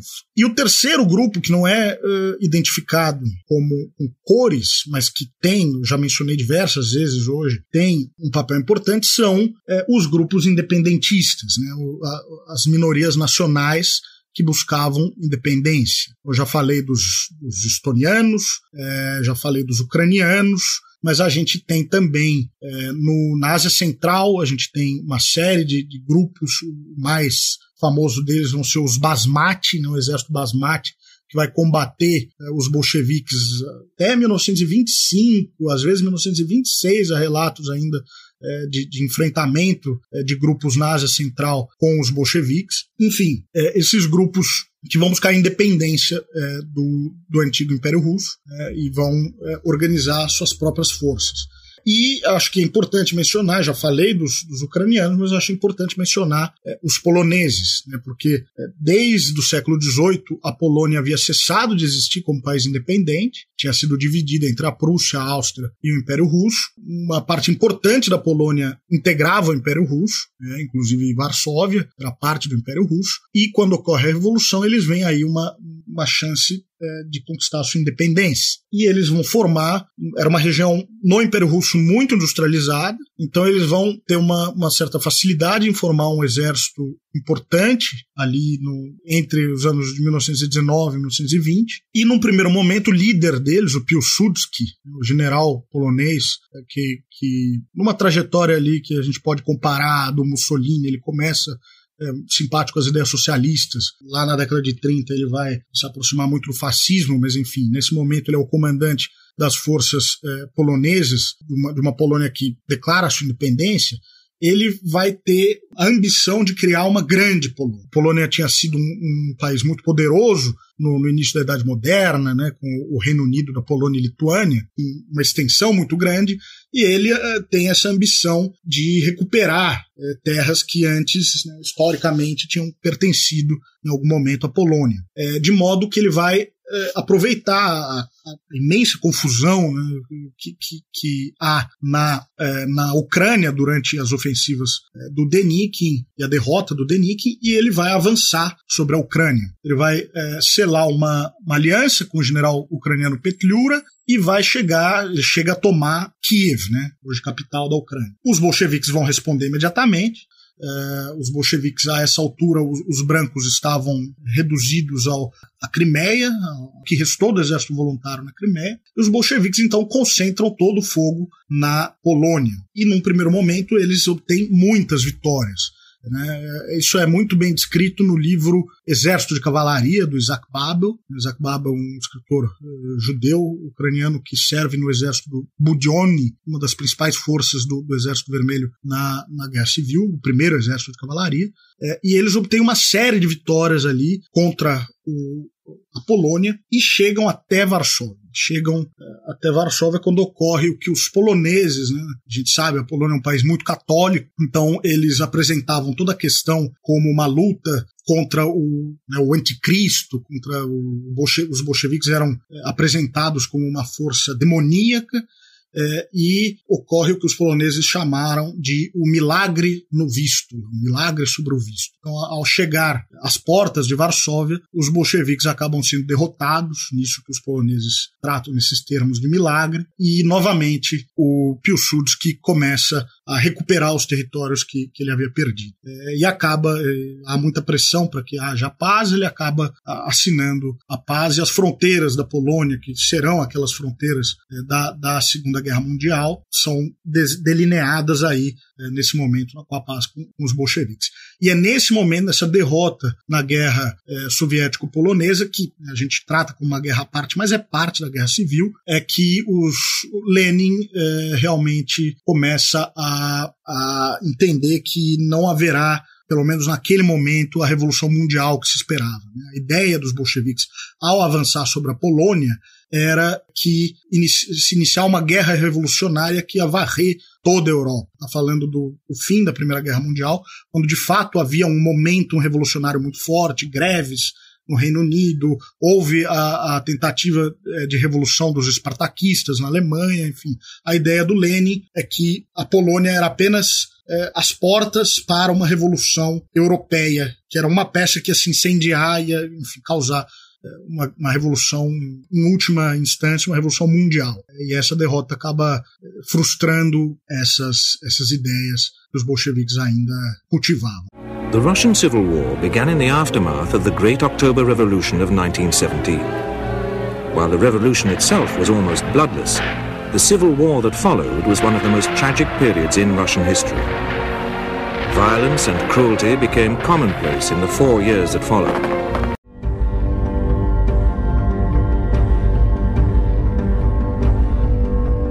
Dos assuntos que tem a ver com o começo da Guerra Civil Russa, um dos que talvez seja, acho que um dos mais polêmicos, né? E lembrados é o assassinato da família dos Romanov.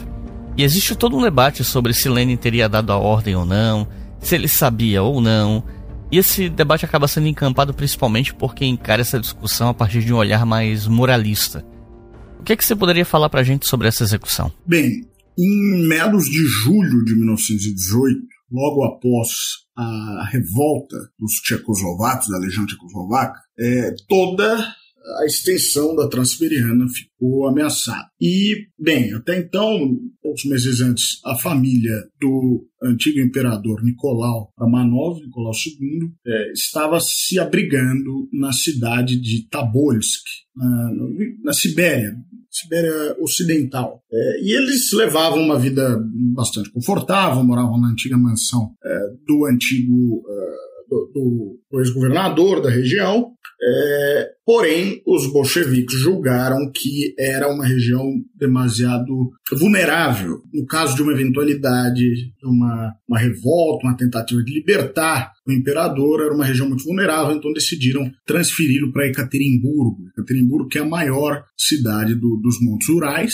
né, no período soviético, é, chamada Sverdlov, braço direito do Lenin. É, então, eles são transferidos para essa cidade e moram num, num casarão já com um nível de conforto bem menor, chamada Casa Ipativ. Né? Essa casa que foi demolida depois justamente para não se tornar um, um, centro de reunião de monarquistas, um símbolo. E estamos falando aí de julho de 1918, é, a os tchecoslovacos é, se aproximando da cidade de Ekaterimburgo, então é, há um temor das autoridades locais é, de que eventualmente é, o movimento branco pudesse libertar o Tsar e utilizar é, a figura do Tsar como um elemento para unificação, é, se utilizar né, da liderança do Tsar no, movimento contra-revolucionário. É, e então é tomada essa decisão. Há, há, toda essa polêmica em torno da decisão, porque a gente não tem nenhuma é, evidência documental de que essa decisão tivesse sido dada por Lenin. E, e essa discussão se coloca para, muitas vezes, uma tentativa de implicar é, pessoalmente o Lenin nessa, nessa execução. Porém, a gente não pode fazer essa afirmação. Né? Existem autores que acham que consideram que sim, Lenin tem uma, uma responsabilidade é, inegável. É, o próprio Trotsky, em, em, nos escritos dele, é, afirma que sim, essa, dada, essa ordem teria sido dada por Lenin, justamente o Sverdlov teria mencionado isso para ele numa conversa, é, mas o fato é que a gente não tem essa, essa documentação.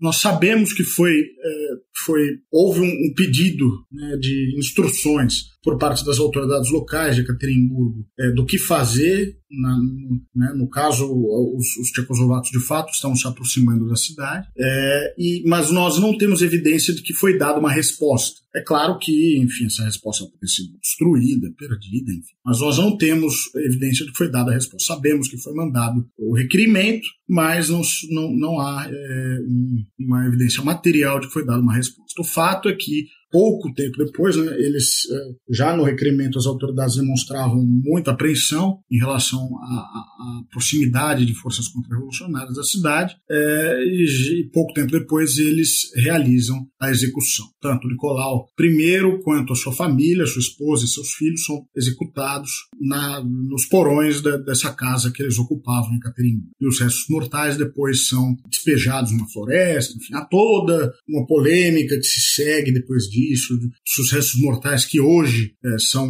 cultuados, né, porque a família do Tsar depois ela, ela foi considerada, foram declarados mártires pela, pela Igreja Ortodoxa Russa e existe toda uma polêmica em torno da veracidade desses restos mortais ou não. É, o fato é que essa, essa execução ocorre é, e é, nós, enfim, nós não temos evidência clara de quem teria dado a ordem. Entre a cúpula soviética, quem se responsabilizou foi Sverdlov. A gente está falando no momento da guerra em que uh, a comunicação não era, não era muito fácil, então a comunicação era cortada frequentemente. Existe também essa possibilidade de que, de fato, o Kremlin não tenha conseguido estabelecer uma comunicação com o, o, centro local ali em, em, em Ekaterimburgo. Mas a figura que é geralmente apontada como a alta cúpula que tem a maior responsabilidade em relação uh, à execução dos Romanov é o Sverdlov. É, porém, de fato, né, não era nenhum, nenhum delírio essa ideia de que o Tsar poderia ser utilizado é, como uma liderança, ou pelo menos um símbolo né, do movimento contra-revolucionário. É, nós sabemos hoje que os próprios bolcheviques, a própria Tcheca, né, o próprio serviço de, de segurança e inteligência dos bolcheviques, testou uh, os humores, a lealdade do, da família do Nicolau, enviando cartas falsas é, de um possível movimento monárquico é, inquirindo sobre as intenções da família. E o Nicolau caiu nessa armadilha, digamos assim, e respondeu a essas cartas entusiasmado.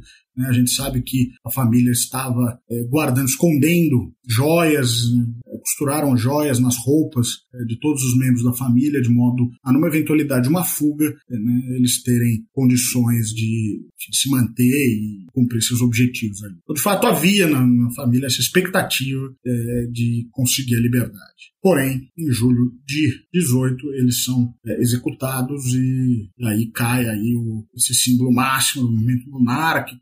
Apesar de muitos oficiais brancos, até o final da guerra, é, se declararem abertamente monarquistas, cantarem o hino de Deus salve o Tsar em público, é, o que vai ser também um motivo é, de, de importantes eh, desentendimentos entre setores mais próximos à monarquia, do movimento branco, e aqueles setores mais liberais, né, mais ligados aos, aos social-revolucionários, à Assembleia Constituinte, que não viam com bons olhos esses sentimentos monárquicos. Alguns países estrangeiros apoiaram diferentes lados desse conflito, mas é bastante lembrado o apoio que o Exército Branco recebeu de potências estrangeiras, tanto pelo desprezo que os governos dessas potências tinham pelo socialismo, quanto pelo fato de que os bolcheviques tiraram a Rússia da Primeira Guerra Mundial com o Tratado Brest-Litovsk, e isso irritou alguns desses países que eram aliados da Rússia na guerra, né? E como é que foi esse apoio exatamente? Você consegue detalhar melhor como é que esse apoio chegou? É, diferentes grupos é, receberam apoio de ambos os lados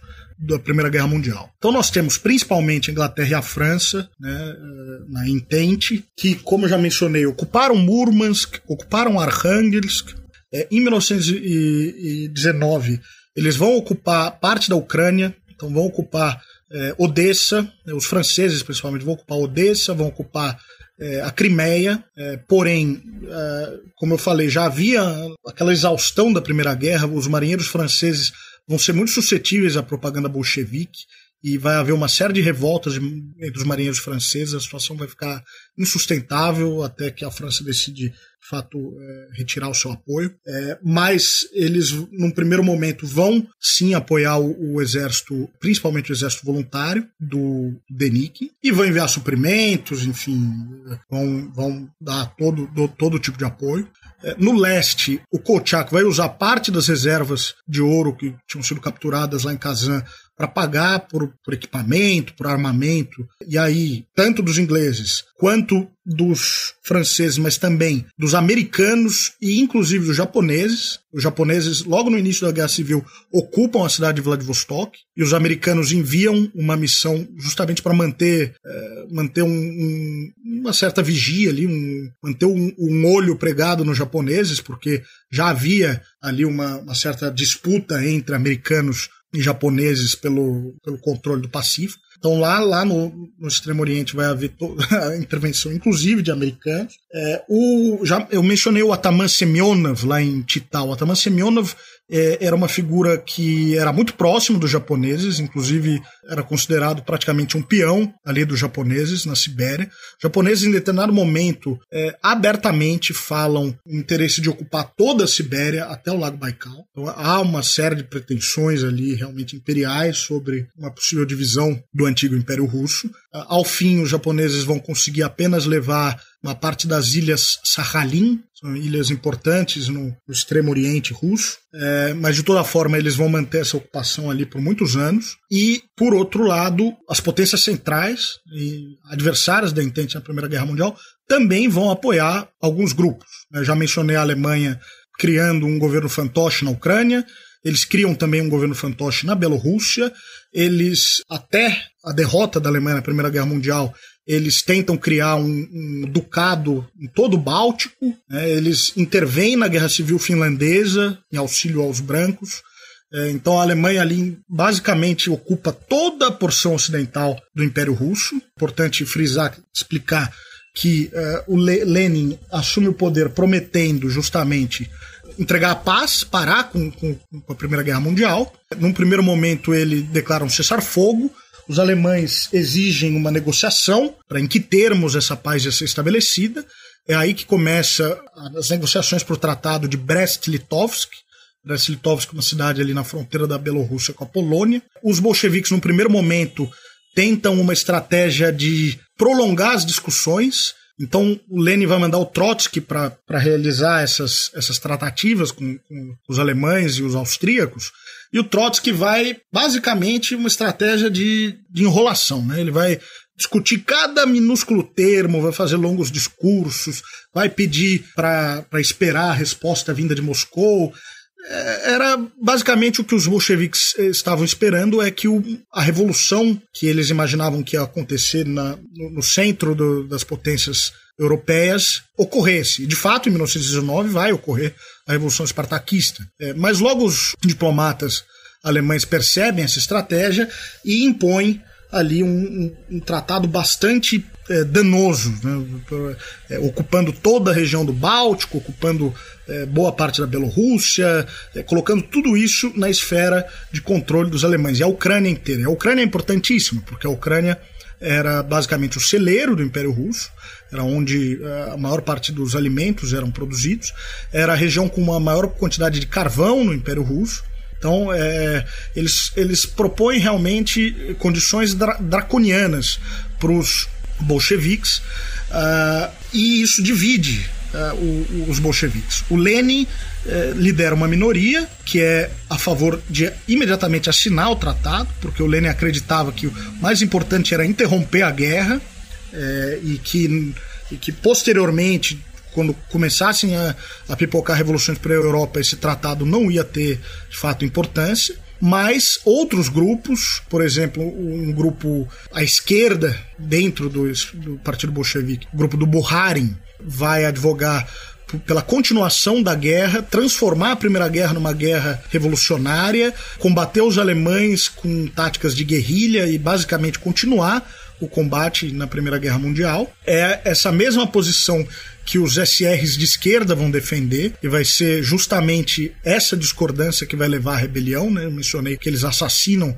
o embaixador alemão, justamente por eles quererem continuar a guerra e transformar essa guerra numa guerra revolucionária. Num primeiro momento, os bolcheviques continuam tentando postergar a decisão e o Trotsky retorna, né, depois de, de consultas em Moscou, ele retorna com uma fórmula muito estranha de nem paz, eh, nem guerra. Então ele diz: olha, nós não vamos combater, mas nós não vamos assinar nenhum tratado de paz. É, o resultado disso é bastante desastroso, porque os alemães ocupam ainda mais território do que eles haviam ocupado, e num segundo momento, quando os bolcheviques percebem o, o desastre e a posição do Lenin acaba sendo aceita, né, e os bolcheviques voltam a tentar uma negociação para paz, os alemães aí já apresentam é, condições ainda piores. É, e é nesse momento que o tratado é assinado e, enfim, parte é, do governo considera isso uma traição por parte do Lenin. Mas, no fim das contas, foi um, uma estratégia é, bastante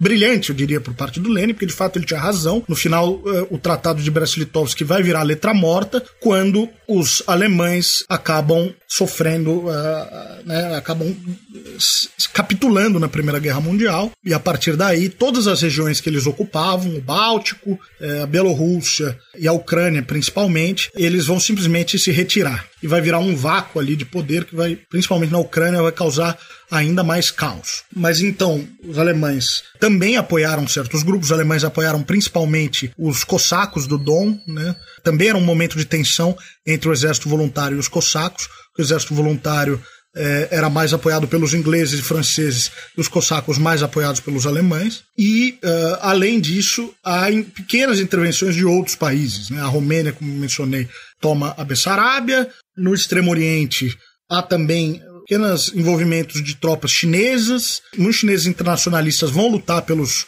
pelos bolcheviques. É, e no Cáucaso, né, a gente pode tratar disso é, depois, no Cáucaso vai haver uma atuação muito forte dos otomanos, além dos ingleses. Né? Os ingleses, além de atuar no norte, na Ucrânia, é, os ingleses vão ter uma atuação muito forte é, no Cáucaso e é, na Ásia Central, que está diretamente é, ligado aos interesses dos ingleses na, na, Ásia Central, aquela disputa que os ingleses estabelecem com os russos lá no, no século XIX, que a gente costuma chamar de o grande jogo. Os ingleses têm todo um, um interesse especial ali na, na, Ásia Central. Eles também enviam é, tropas para essas regiões. A gente costuma pensar muito na porção europeia da Rússia quando pensa no país, né? Se fala muito em Petrogrado, Moscou, mas a maior parte do território russo fica na porção asiática do país, né? Aí eu queria te perguntar, aproveitando dessa deixa, sobre tem particularidades regionais da Guerra Civil Russa que tu acha que são dignas de nota? Sem dúvida, né? Acabo de mencionar a atuação dos ingleses no Cáucaso e na Ásia Central. Eu acho que a gente pode falar aí de, digamos, de três regiões periféricas do Império Russo, mas que têm particularidades interessantes aí na, durante a Guerra Civil. Uma delas é o Cáucaso, a Transcaucásia, para a gente ser exato. Cáucaso é essa cadeia de montanhas entre o Mar Negro e o Mar Cáspio, e a porção ao norte dessa cadeia de montanhas é hoje o Cáucaso Norte, parte da Rússia, onde fica Chechênia, Daguestão, etc. E a porção sul dessa cadeia de montanhas é a Transcaucásia, onde hoje é o Azerbaijão, a Geórgia e a Armênia. Durante a Primeira Guerra Mundial, essa região era o fronte é, no qual os russos combatiam o Império Otomano, Império Otomano aliado dos alemães e dos austríacos na, na Primeira Guerra Mundial. Quando do Tratado de Brest-Litovsk, os otomanos acabam né, abocanhando uma parte considerável ali do Cáucaso. A gente deve lembrar, tenha inclusive um episódio, é, eu sei do História FM sobre esse tema, é, a gente está falando dos otomanos no, no, na Transcaucásia, justamente no período em que ocorre o genocídio armênio. Então, tudo isso está tá bastante envolvido, porque os otomanos avançam sobre essa região, eles vão ter uma atuação muito forte no que hoje é o Azerbaijão, né? Baku, vão chegar a ocupar Baku durante a Guerra Civil, e Baku é um, local muito estratégico, porque Baku fica à beira do Mar Cáspio, e é onde, naquele momento, era onde tinha as maiores reservas de petróleo do mundo, a gente tinha empresas né, de todo mundo atuando lá, por exemplo, o Nobel, né? O Nobel era uma família, os Nobéis eram uma família de químicos do setor justamente do petróleo.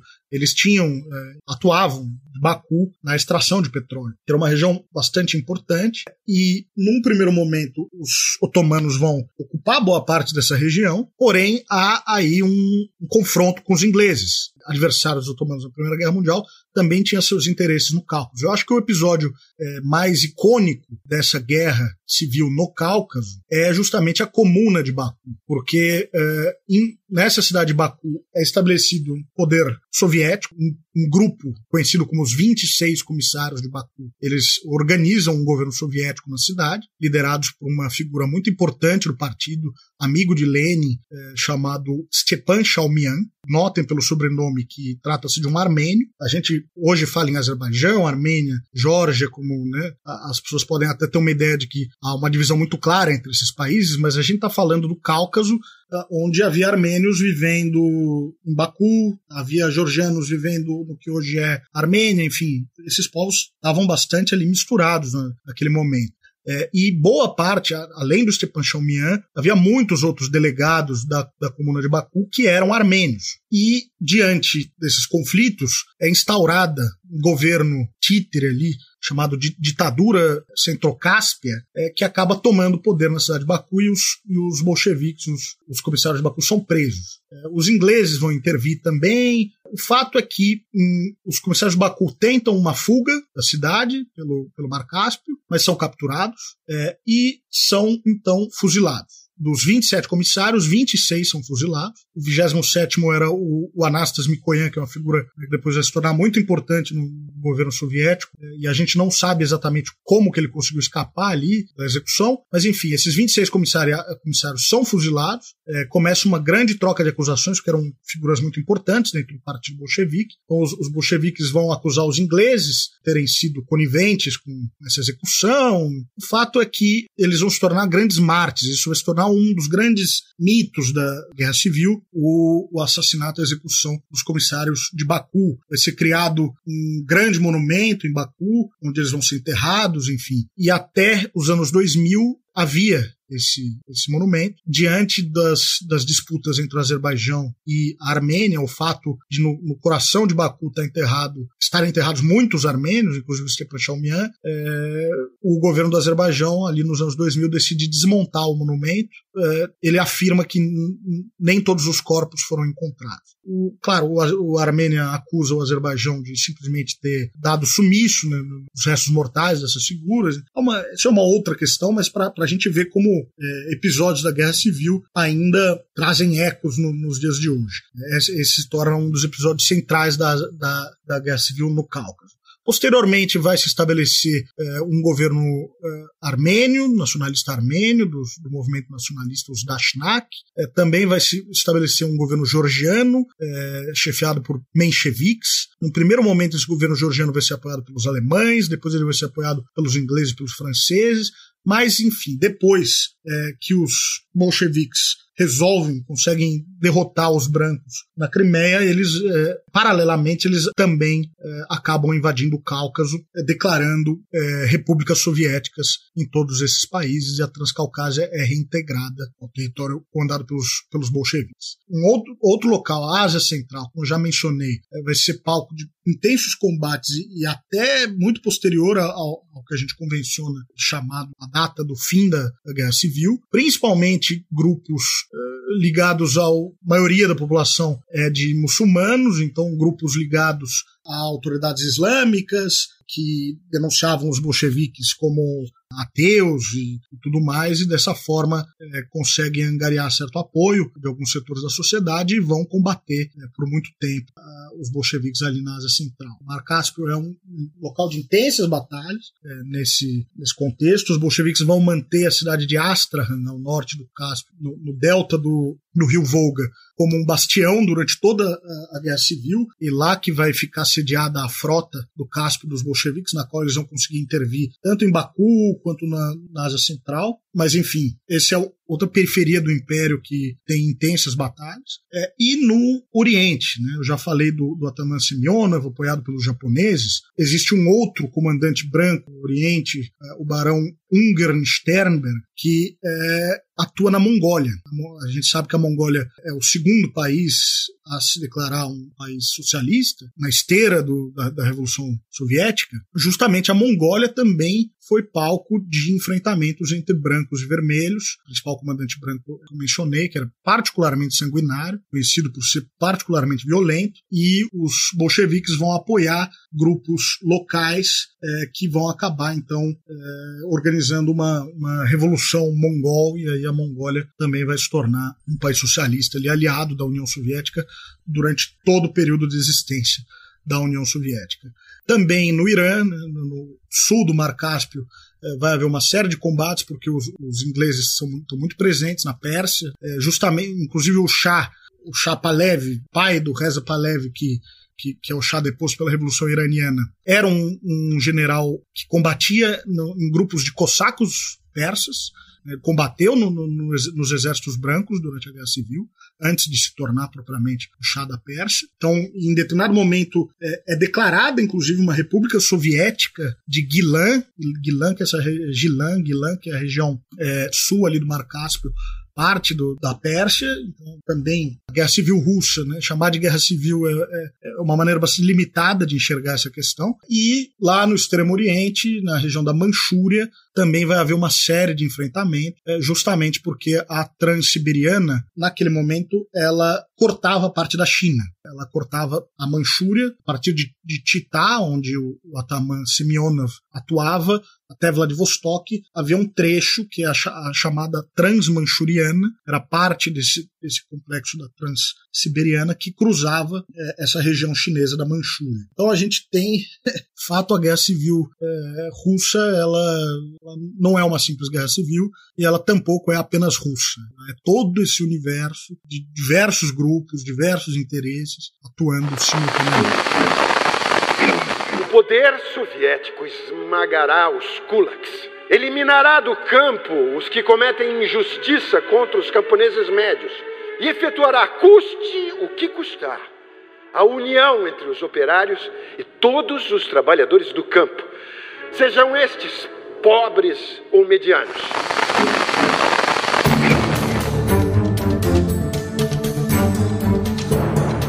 Durante esse momento da Revolução, o governo começou a fazer coletivizações forçadas da produção de alimentos, especialmente de grãos.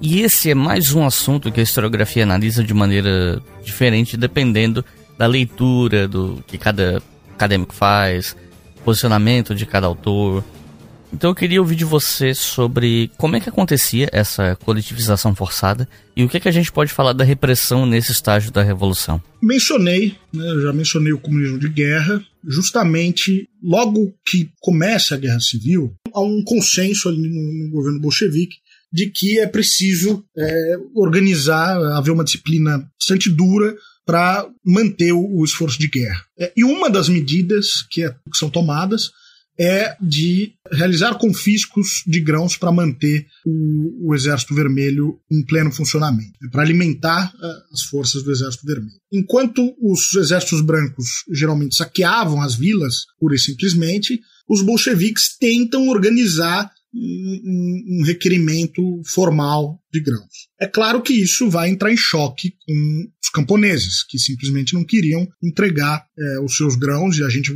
a gente trata muito desse, desse tema, é, né, o Iclis, no episódio que nós gravamos sobre o, o Galadamor, né, na, na, na, Ucrânia, dez anos depois da Guerra Civil, mas há, há relações, né? Inclusive é, é um episódio que é, eu acho que é basicamente uma continuação disso que a gente está tratando, porque vai falar das questões de econômicas do, do, da década de 20 da coletivização. Mas nesse momento, os bolcheviques então organizam esses é, batalhões que vão é, fazer a requisição dos grãos é, dos camponeses. Mencionei que o Stalin é enviado para Tsaritsyn justamente para fazer uma dessas requisições. Num primeiro momento, os bolcheviques têm um, um certo sucesso em, é, em, obter o que eles precisam para manter o Exército Vermelho é, em funcionamento, mas conforme a guerra se prolonga, eles começam a encontrar maior e maior resistência. E às vezes uma resistência né, armada. Dizer, às vezes esses é, destacamentos que vão recolher os grãos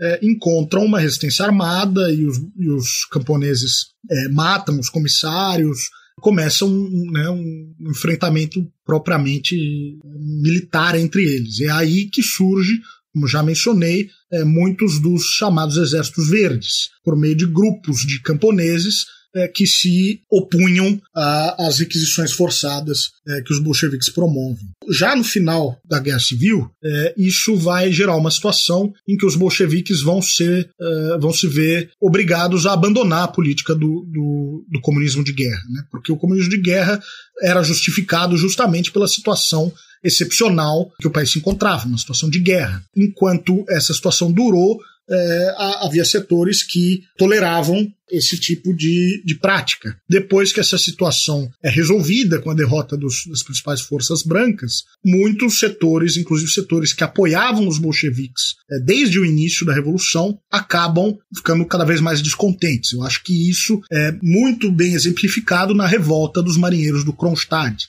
eu cheguei a mencionar que os marinheiros formavam, é, né, formaram um dos núcleos duros ali do, do Exército Vermelho, pois quando os brancos são derrotados, os marinheiros do Kronstadt, né, que é essa fortaleza numa ilha bem próxima de São Petersburgo, ali na, no Golfo da Finlândia, eles levantam uma rebelião, levantam uma insurreição, fazem uma série de demandas, demandam, eles eram, havia setores dos marinheiros próximos também de ideias anarquistas, e eles demandam um, eleições livres, enfim, uma série de de medidas que ameaçariam permanência dos bolcheviques naquele contexto é, no poder. E os bolcheviques decidem, então, é um tema bastante lembrado porque justamente o Trotsky, no comando eh, do Exército Vermelho, organiza a repressão à insurreição do Kronstadt. Ele manda um dos seus principais generais, o Rachevsky, que eu já mencionei hoje, simplesmente atravessar o gelo, né? A gente está falando do inverno eh, russo, o, a, o Golfo da Finlândia estava congelado e era possível andar sobre o gelo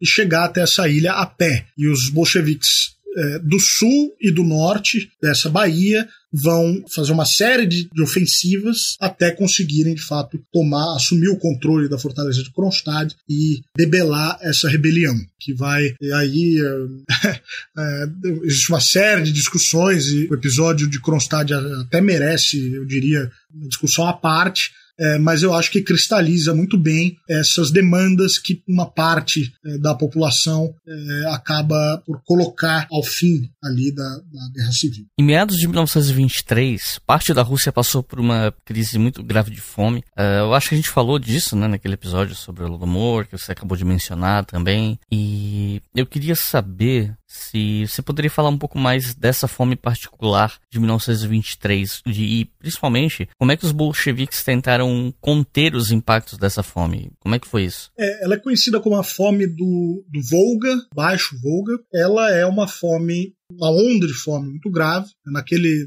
naquelas discussões que a gente fez no episódio do Galadamor, eu menciono que havia no Império Russo atendia ondas eh, cíclicas de fome cada tantos anos. Porém, essa fome ela é particularmente grave e por motivos evidentes. Né? A gente está falando do fim é, de um conflito extremamente prolongado. É um conflito que começa, na realidade, na Primeira Guerra Mundial, se estende pela Guerra Civil. Então a gente está. E, a Guerra Civil é, é de uma violência terrível, né? Eu não mencionei aqui episódios específicos, mas qualquer um que lê sobre o tema é, é de uma violência é, realmente tremenda. Então, a gente está falando de um país que atravessou todos esses anos de guerra, uma população masculina que sofreu particularmente uma quantidade de mortes muito grande, é, que foi retirada né, de suas terras, uma série de saques, enfim, toda, todo o acúmulo dessa consequência, dessas consequências da, da guerra, Primeira Guerra Mundial, depois da Guerra Civil, ao longo dos anos, somada a um inverno particularmente rigoroso nesses anos é, e a seca, que era um fenômeno comum, é um fenômeno que até hoje atinge a Rússia. Né? Não sei se as pessoas se lembram, mas faz uns 10, 15 anos, é, Moscou foi invadida por fumaça por causa de uma seca terrível que causou uma série de incêndios no sul do país. Então, todos esses fatores somados e também o confisco dos grãos, né? o conflito entre as autoridades bolcheviques e os, os camponeses, na figura dos exércitos verdes, tudo isso agrava um quadro que acaba se tornando uma, uma onda terrível de fome no início dos anos 20. É uma onda terrível de fome que é muito bem documentada. Inclusive, eu, eu discuto no episódio do Galadamor que muitas vezes as imagens, as fotografias que são usadas para tratar do Galadamor, na realidade se referem a essa fome da década de 20. Houve um esforço internacional de auxílio. Né? Então, os americanos, por exemplo, criaram uma sociedade que enviava uh, mantimentos, enfim, auxílio para conter a fome. Mesmo no Brasil, né, a gente está falando uh, de um momento em que muitos, muitos antigos cidadãos do Império Russo já tinham emigrado para o Brasil. Mesmo no Brasil, essa fome é, é conhecida naquele momento, se comenta da fome do Volga. Então foi realmente um episódio bastante divulgado. E aí eu não, não vou falar em números, porque enfim, os números variam. Falam em 5 milhões de pessoas, falam em, sem dúvida, na casa casa dos milhões uh, as vítimas dessa fome, que acaba sendo né, a, a última tragédia para coroar esses anos extremamente turbulentos no antigo Império Russo. E quando é que essa guerra termina? Aliás, não só quando, mas como ela termina, né? Teve alguma assinatura de tratado, algum fim oficial, ou ela foi meio que acabando aos poucos, conforme os focos de resistência foram se esgotando, ou um pouco das duas coisas? Esse é um outro ponto dessa guerra que não me parece muito popular no senso comum, né? Então, você pode explicar pra gente como é que foi o fim dessa guerra? Olha, não há um consenso historiográfico, não há um marco historiográfico, uma assinatura de um tratado, não, não há um marco que delimite nem o início da guerra, consensualmente, é, nem o fim da guerra. Então a gente vai ter autores que vão colocar o início da guerra já no final de 1917, logo após a, a, a Revolução. A datação mais clássica é 1918, mas aí alguns vão falar no, no levante dos cossacos do, Dom, outros vão falar na revolta da Legião Tchecoslovaca, como marco inicial. É, o marco final é a mesma coisa, não há um consenso. Eu, eu diria que o, o ano mais utilizado para marcar o fim da Segunda Guerra Mundial desculpa, o fim da, da Guerra Civil Russa é 1922, é, mas muitos autores também tratam 1923 como o fim da guerra, e alguns é, falam que virtualmente a guerra acaba ali entre 1920 e 1921 com a derrota do Barão Wrangel na Crimeia. É, esse episódio já mencionei, os bolcheviques junto com os marnovistas expulsam os últimos resquícios do, do, exército voluntário, e aí, basicamente, é, as principais forças brancas são derrotadas. É, e já há um, uma ideia de que a guerra foi, foi vencida pelos bolcheviques. Porém, é, no Extremo Oriente ainda é, ocorria a ocupação de Vladivostok pelos japoneses. É, o Lenin vai se valer de um expediente de criar um estado tampão chamado a República do, do, do Extremo Oriente, um enorme estado tampão entre a Rússia soviética e o Japão para tentar negociar uma, uma retirada das, das forças de intervenção japonesas. Ele vai ser bem sucedido nessa, nesse expediente. Esse Estado tampão da República do Extremo Oriente era, na realidade, uma extensão do governo bolchevique. Né? O principal comandante era o Marechal Blücher, depois Marechal Blücher, né? então comandante Blücher, que é um comandante soviético. Enfim, as autoridades todas eram ligadas aos bolcheviques dessa República do Extremo Oriente. Mas é um estratagema que funciona, ele consegue negociar a saída dos japoneses, né, das, das forças de intervenção japonesas, é, porém, ocorre uma revolta. Vai ocorrer ainda os remanescentes do exército do Kolchak, que estão se encaminhando pela Transiberiana até o Extremo Oriente, eles ainda vão oferecer alguma resistência, principalmente na cidade de Rabarovsk, onde vai ocorrer uma batalha entre as forças dessa República do Extremo Oriente e as forças brancas, é, em 1921, 1922 e o último momento ali, Vladivostok. Também, Vladivostok é essa cidade que é um porto muito importante no, no mar do Japão, o principal porto russo né, no Extremo Oriente, sede da frota é, do, do, Pacífico dos russos. É, lá também vai haver um, uma tentativa de resistência, e esse geralmente é a derrota, a, a, queda de Vladivostok, a tomada de Vladivostok pelas forças bolcheviques é que, as forças vermelhas, é que é considerado, eu, acho, o marco mais comum para delimitar o fim da guerra civil. Mas, como eu disse, na Ásia Central esse conflito vai se estender ainda por alguns anos. E aqueles que utilizam o ano de 1923 como marco para o fim da, da, Guerra Civil, eles estão se referindo à revolta da é, Yakut. Né? Yakutia é, uma, é, o, é o maior estado da Rússia hoje, a maior província russa é, é uma região na Sibéria, no norte, é a região mais fria do mundo, é uma região enorme, né, é maior que a Argentina, mas muito desabitada até hoje. Até hoje só, só há um milhão de pessoas é, nessa região, um tamanho maior que a Argentina. Mas a capital Yakutsk tinha sido um centro importante de comércio, né, é, foi fundada por cossacos na expansão para a Sibéria, era parte da chamada Rota do Chá, né, que era uma rota comercial da China até a Rússia, e em Yakutsk vai ocorrer a última tentativa ali do Exército Branco de estabelecer uma base, então uma revolta na Yakutia, de cossacos na Yakutia, que vai ser derrotada em 1923. Então, esse é o, é o marco aí mais, é, mais utilizado. Mas, como falei, para além disso, na Ásia Central, combates continuariam ocorrendo.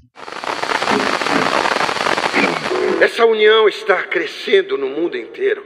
A revolução está se aproximando e se intensificando por toda parte. Tendo triunfado há poucos dias na Hungria, onde foi estabelecido o poder soviético, o governo operário, destino inevitável de todos os povos.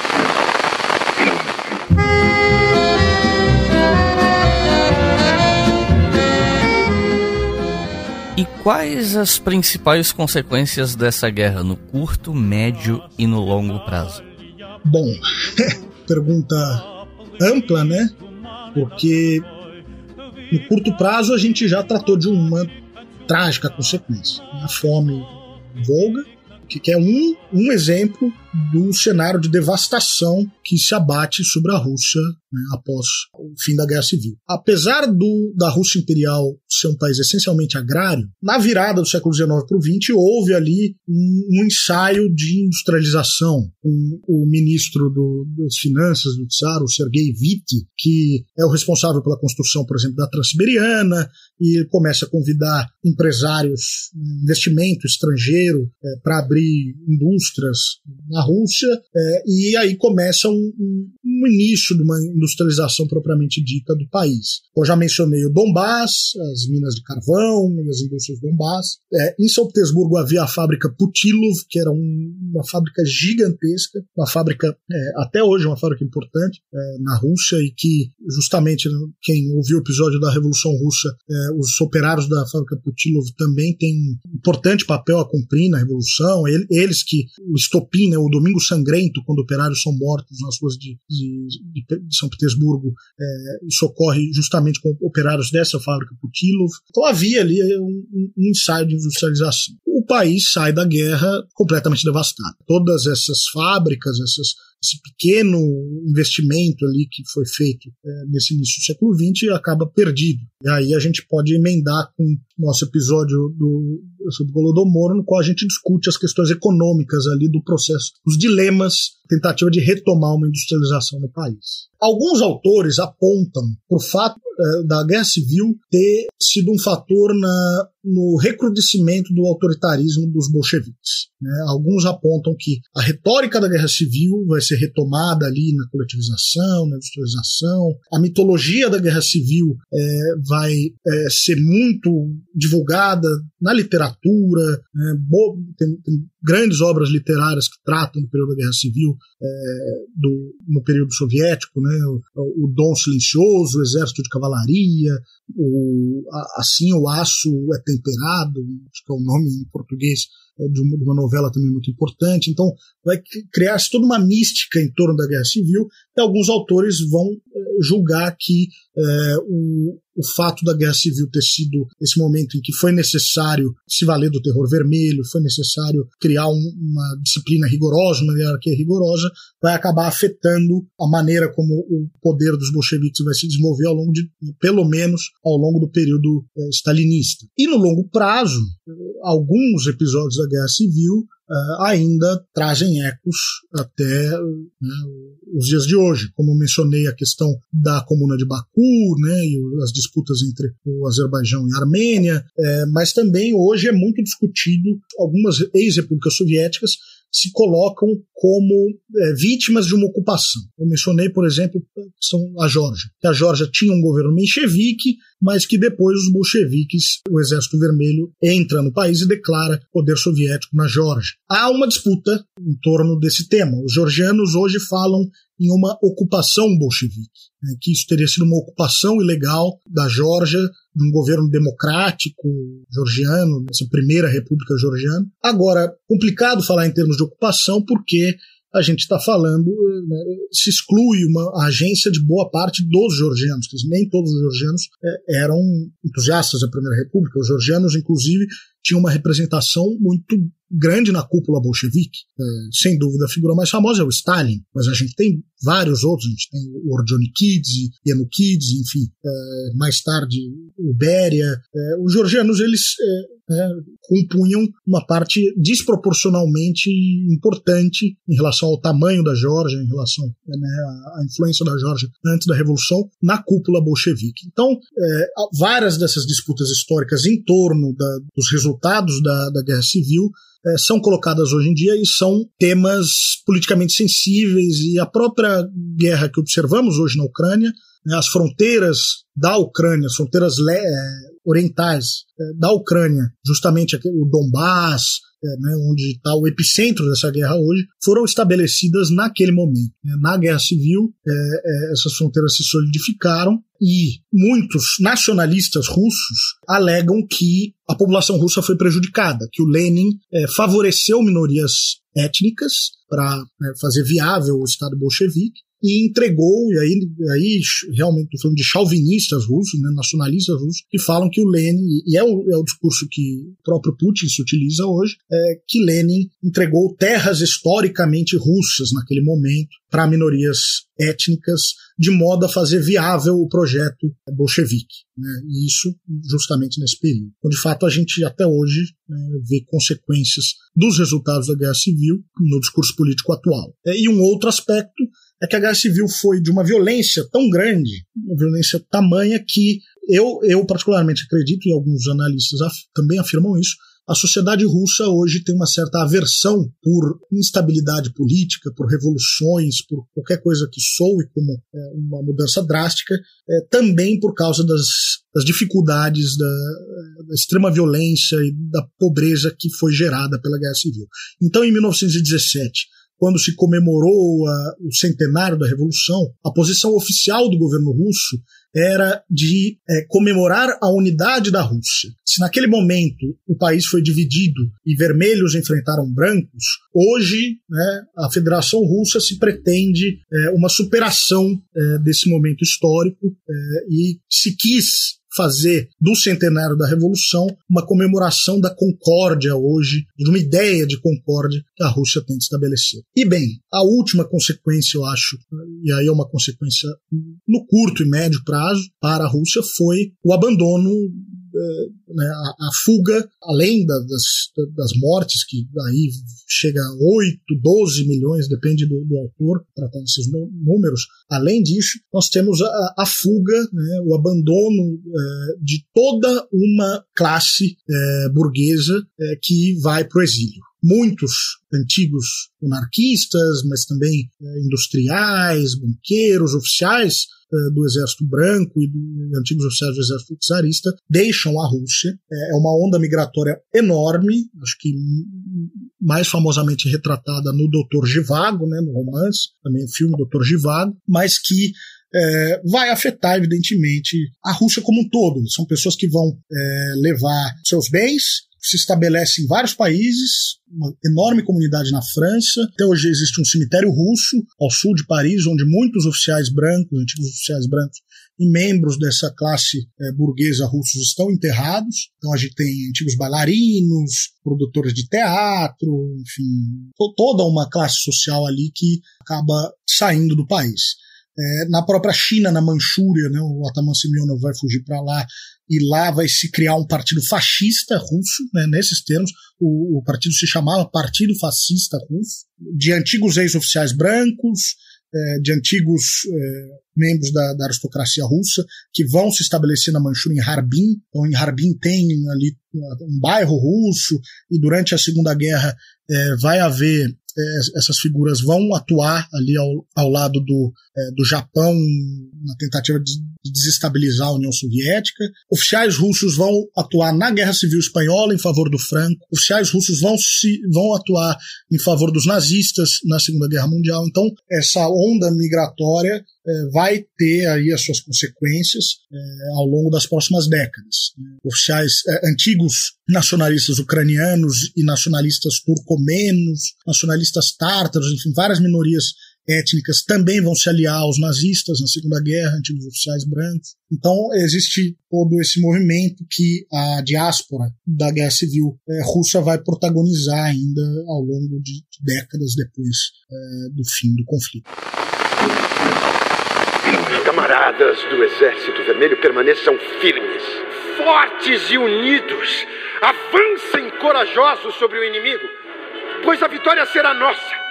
O poder dos latifundiários e capitalistas derrotados na Rússia também o será no mundo inteiro.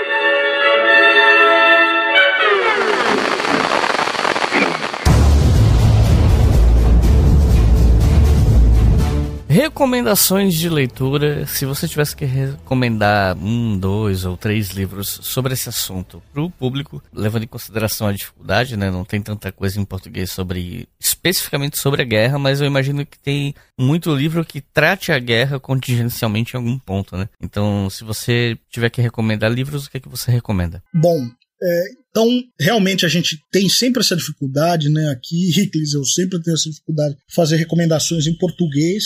Mas, por incrível que pareça, a Guerra Civil Russa eh, não é dos piores temas é, para se encontrar eh, literatura em português. Não são muitos volumes, mesmo assim, há uma enorme variedade de volumes eh, tratando do, do conflito de, em geral, mas nós temos alguns que acho que valem a pena aqui a gente mencionar. Dando preferência a volumes em português, né, porque a gente tem essa dificuldade, né, de, muitas vezes eu acabo recomendando apenas literatura em historiografia em inglês, mas é, dando preferência então para português, primeiro volume que eu vou recomendar é o História da Guerra Civil Russa, 1917 a 1922, que foi publicado pela editora é, Contexto, do Jean-Jacques Marie. Jean-Jacques Marie é um historiador francês, é, identific muito identificado com o trotskismo, é, e esse livro foi traduzido para o português. Assim, não é o meu livro favorito da Guerra Civil Russa, eu acho que em alguns temas ele,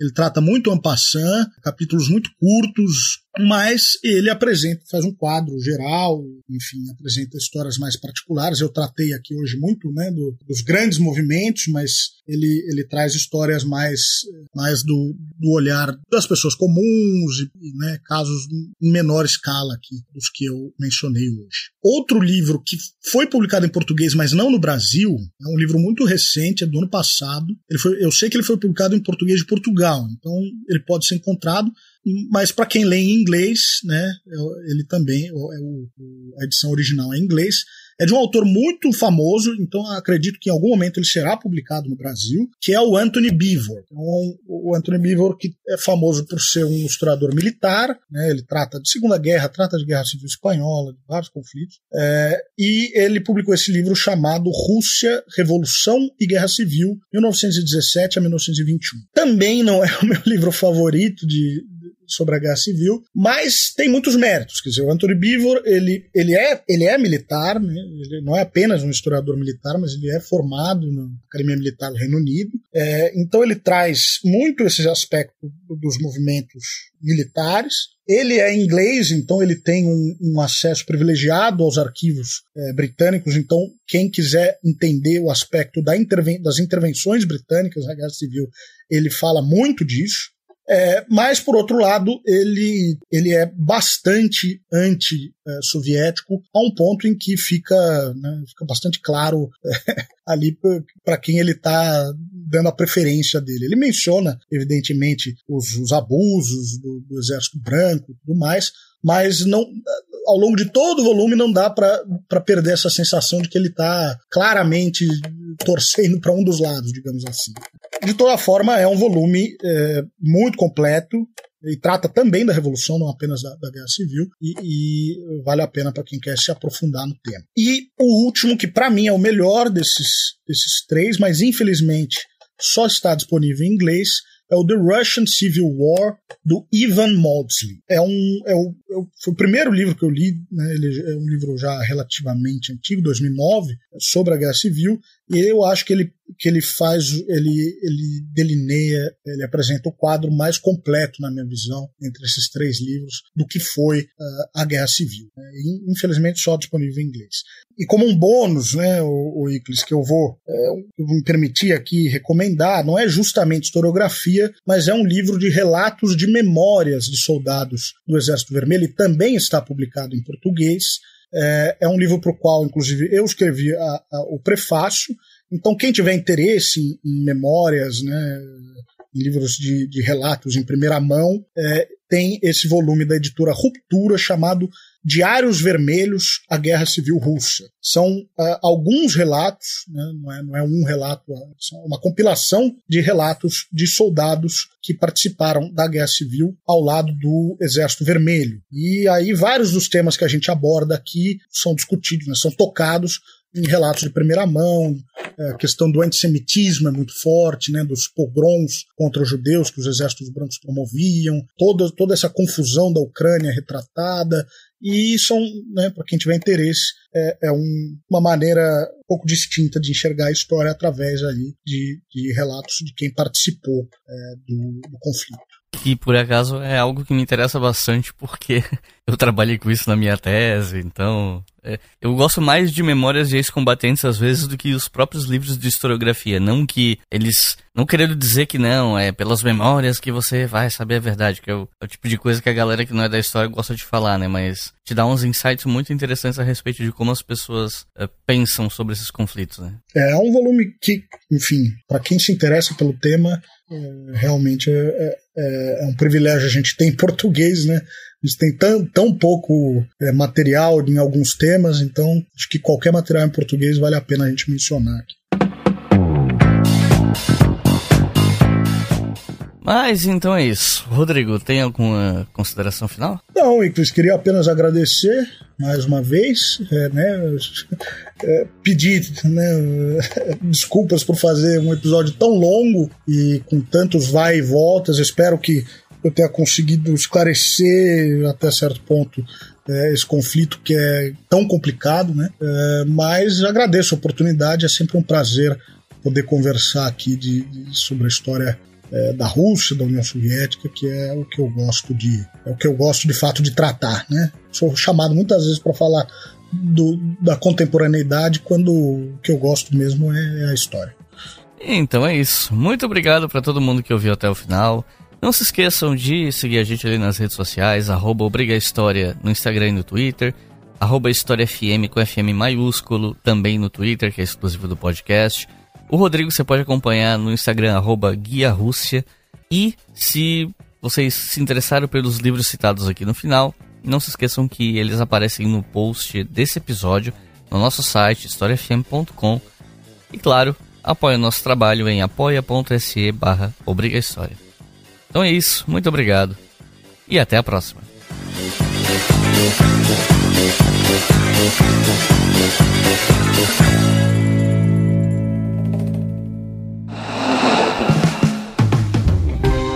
Este podcast foi financiado por nossos colaboradores no Apoia-se. Acesse apoia.se barra e contribua para manter este projeto educacional gratuito no ar.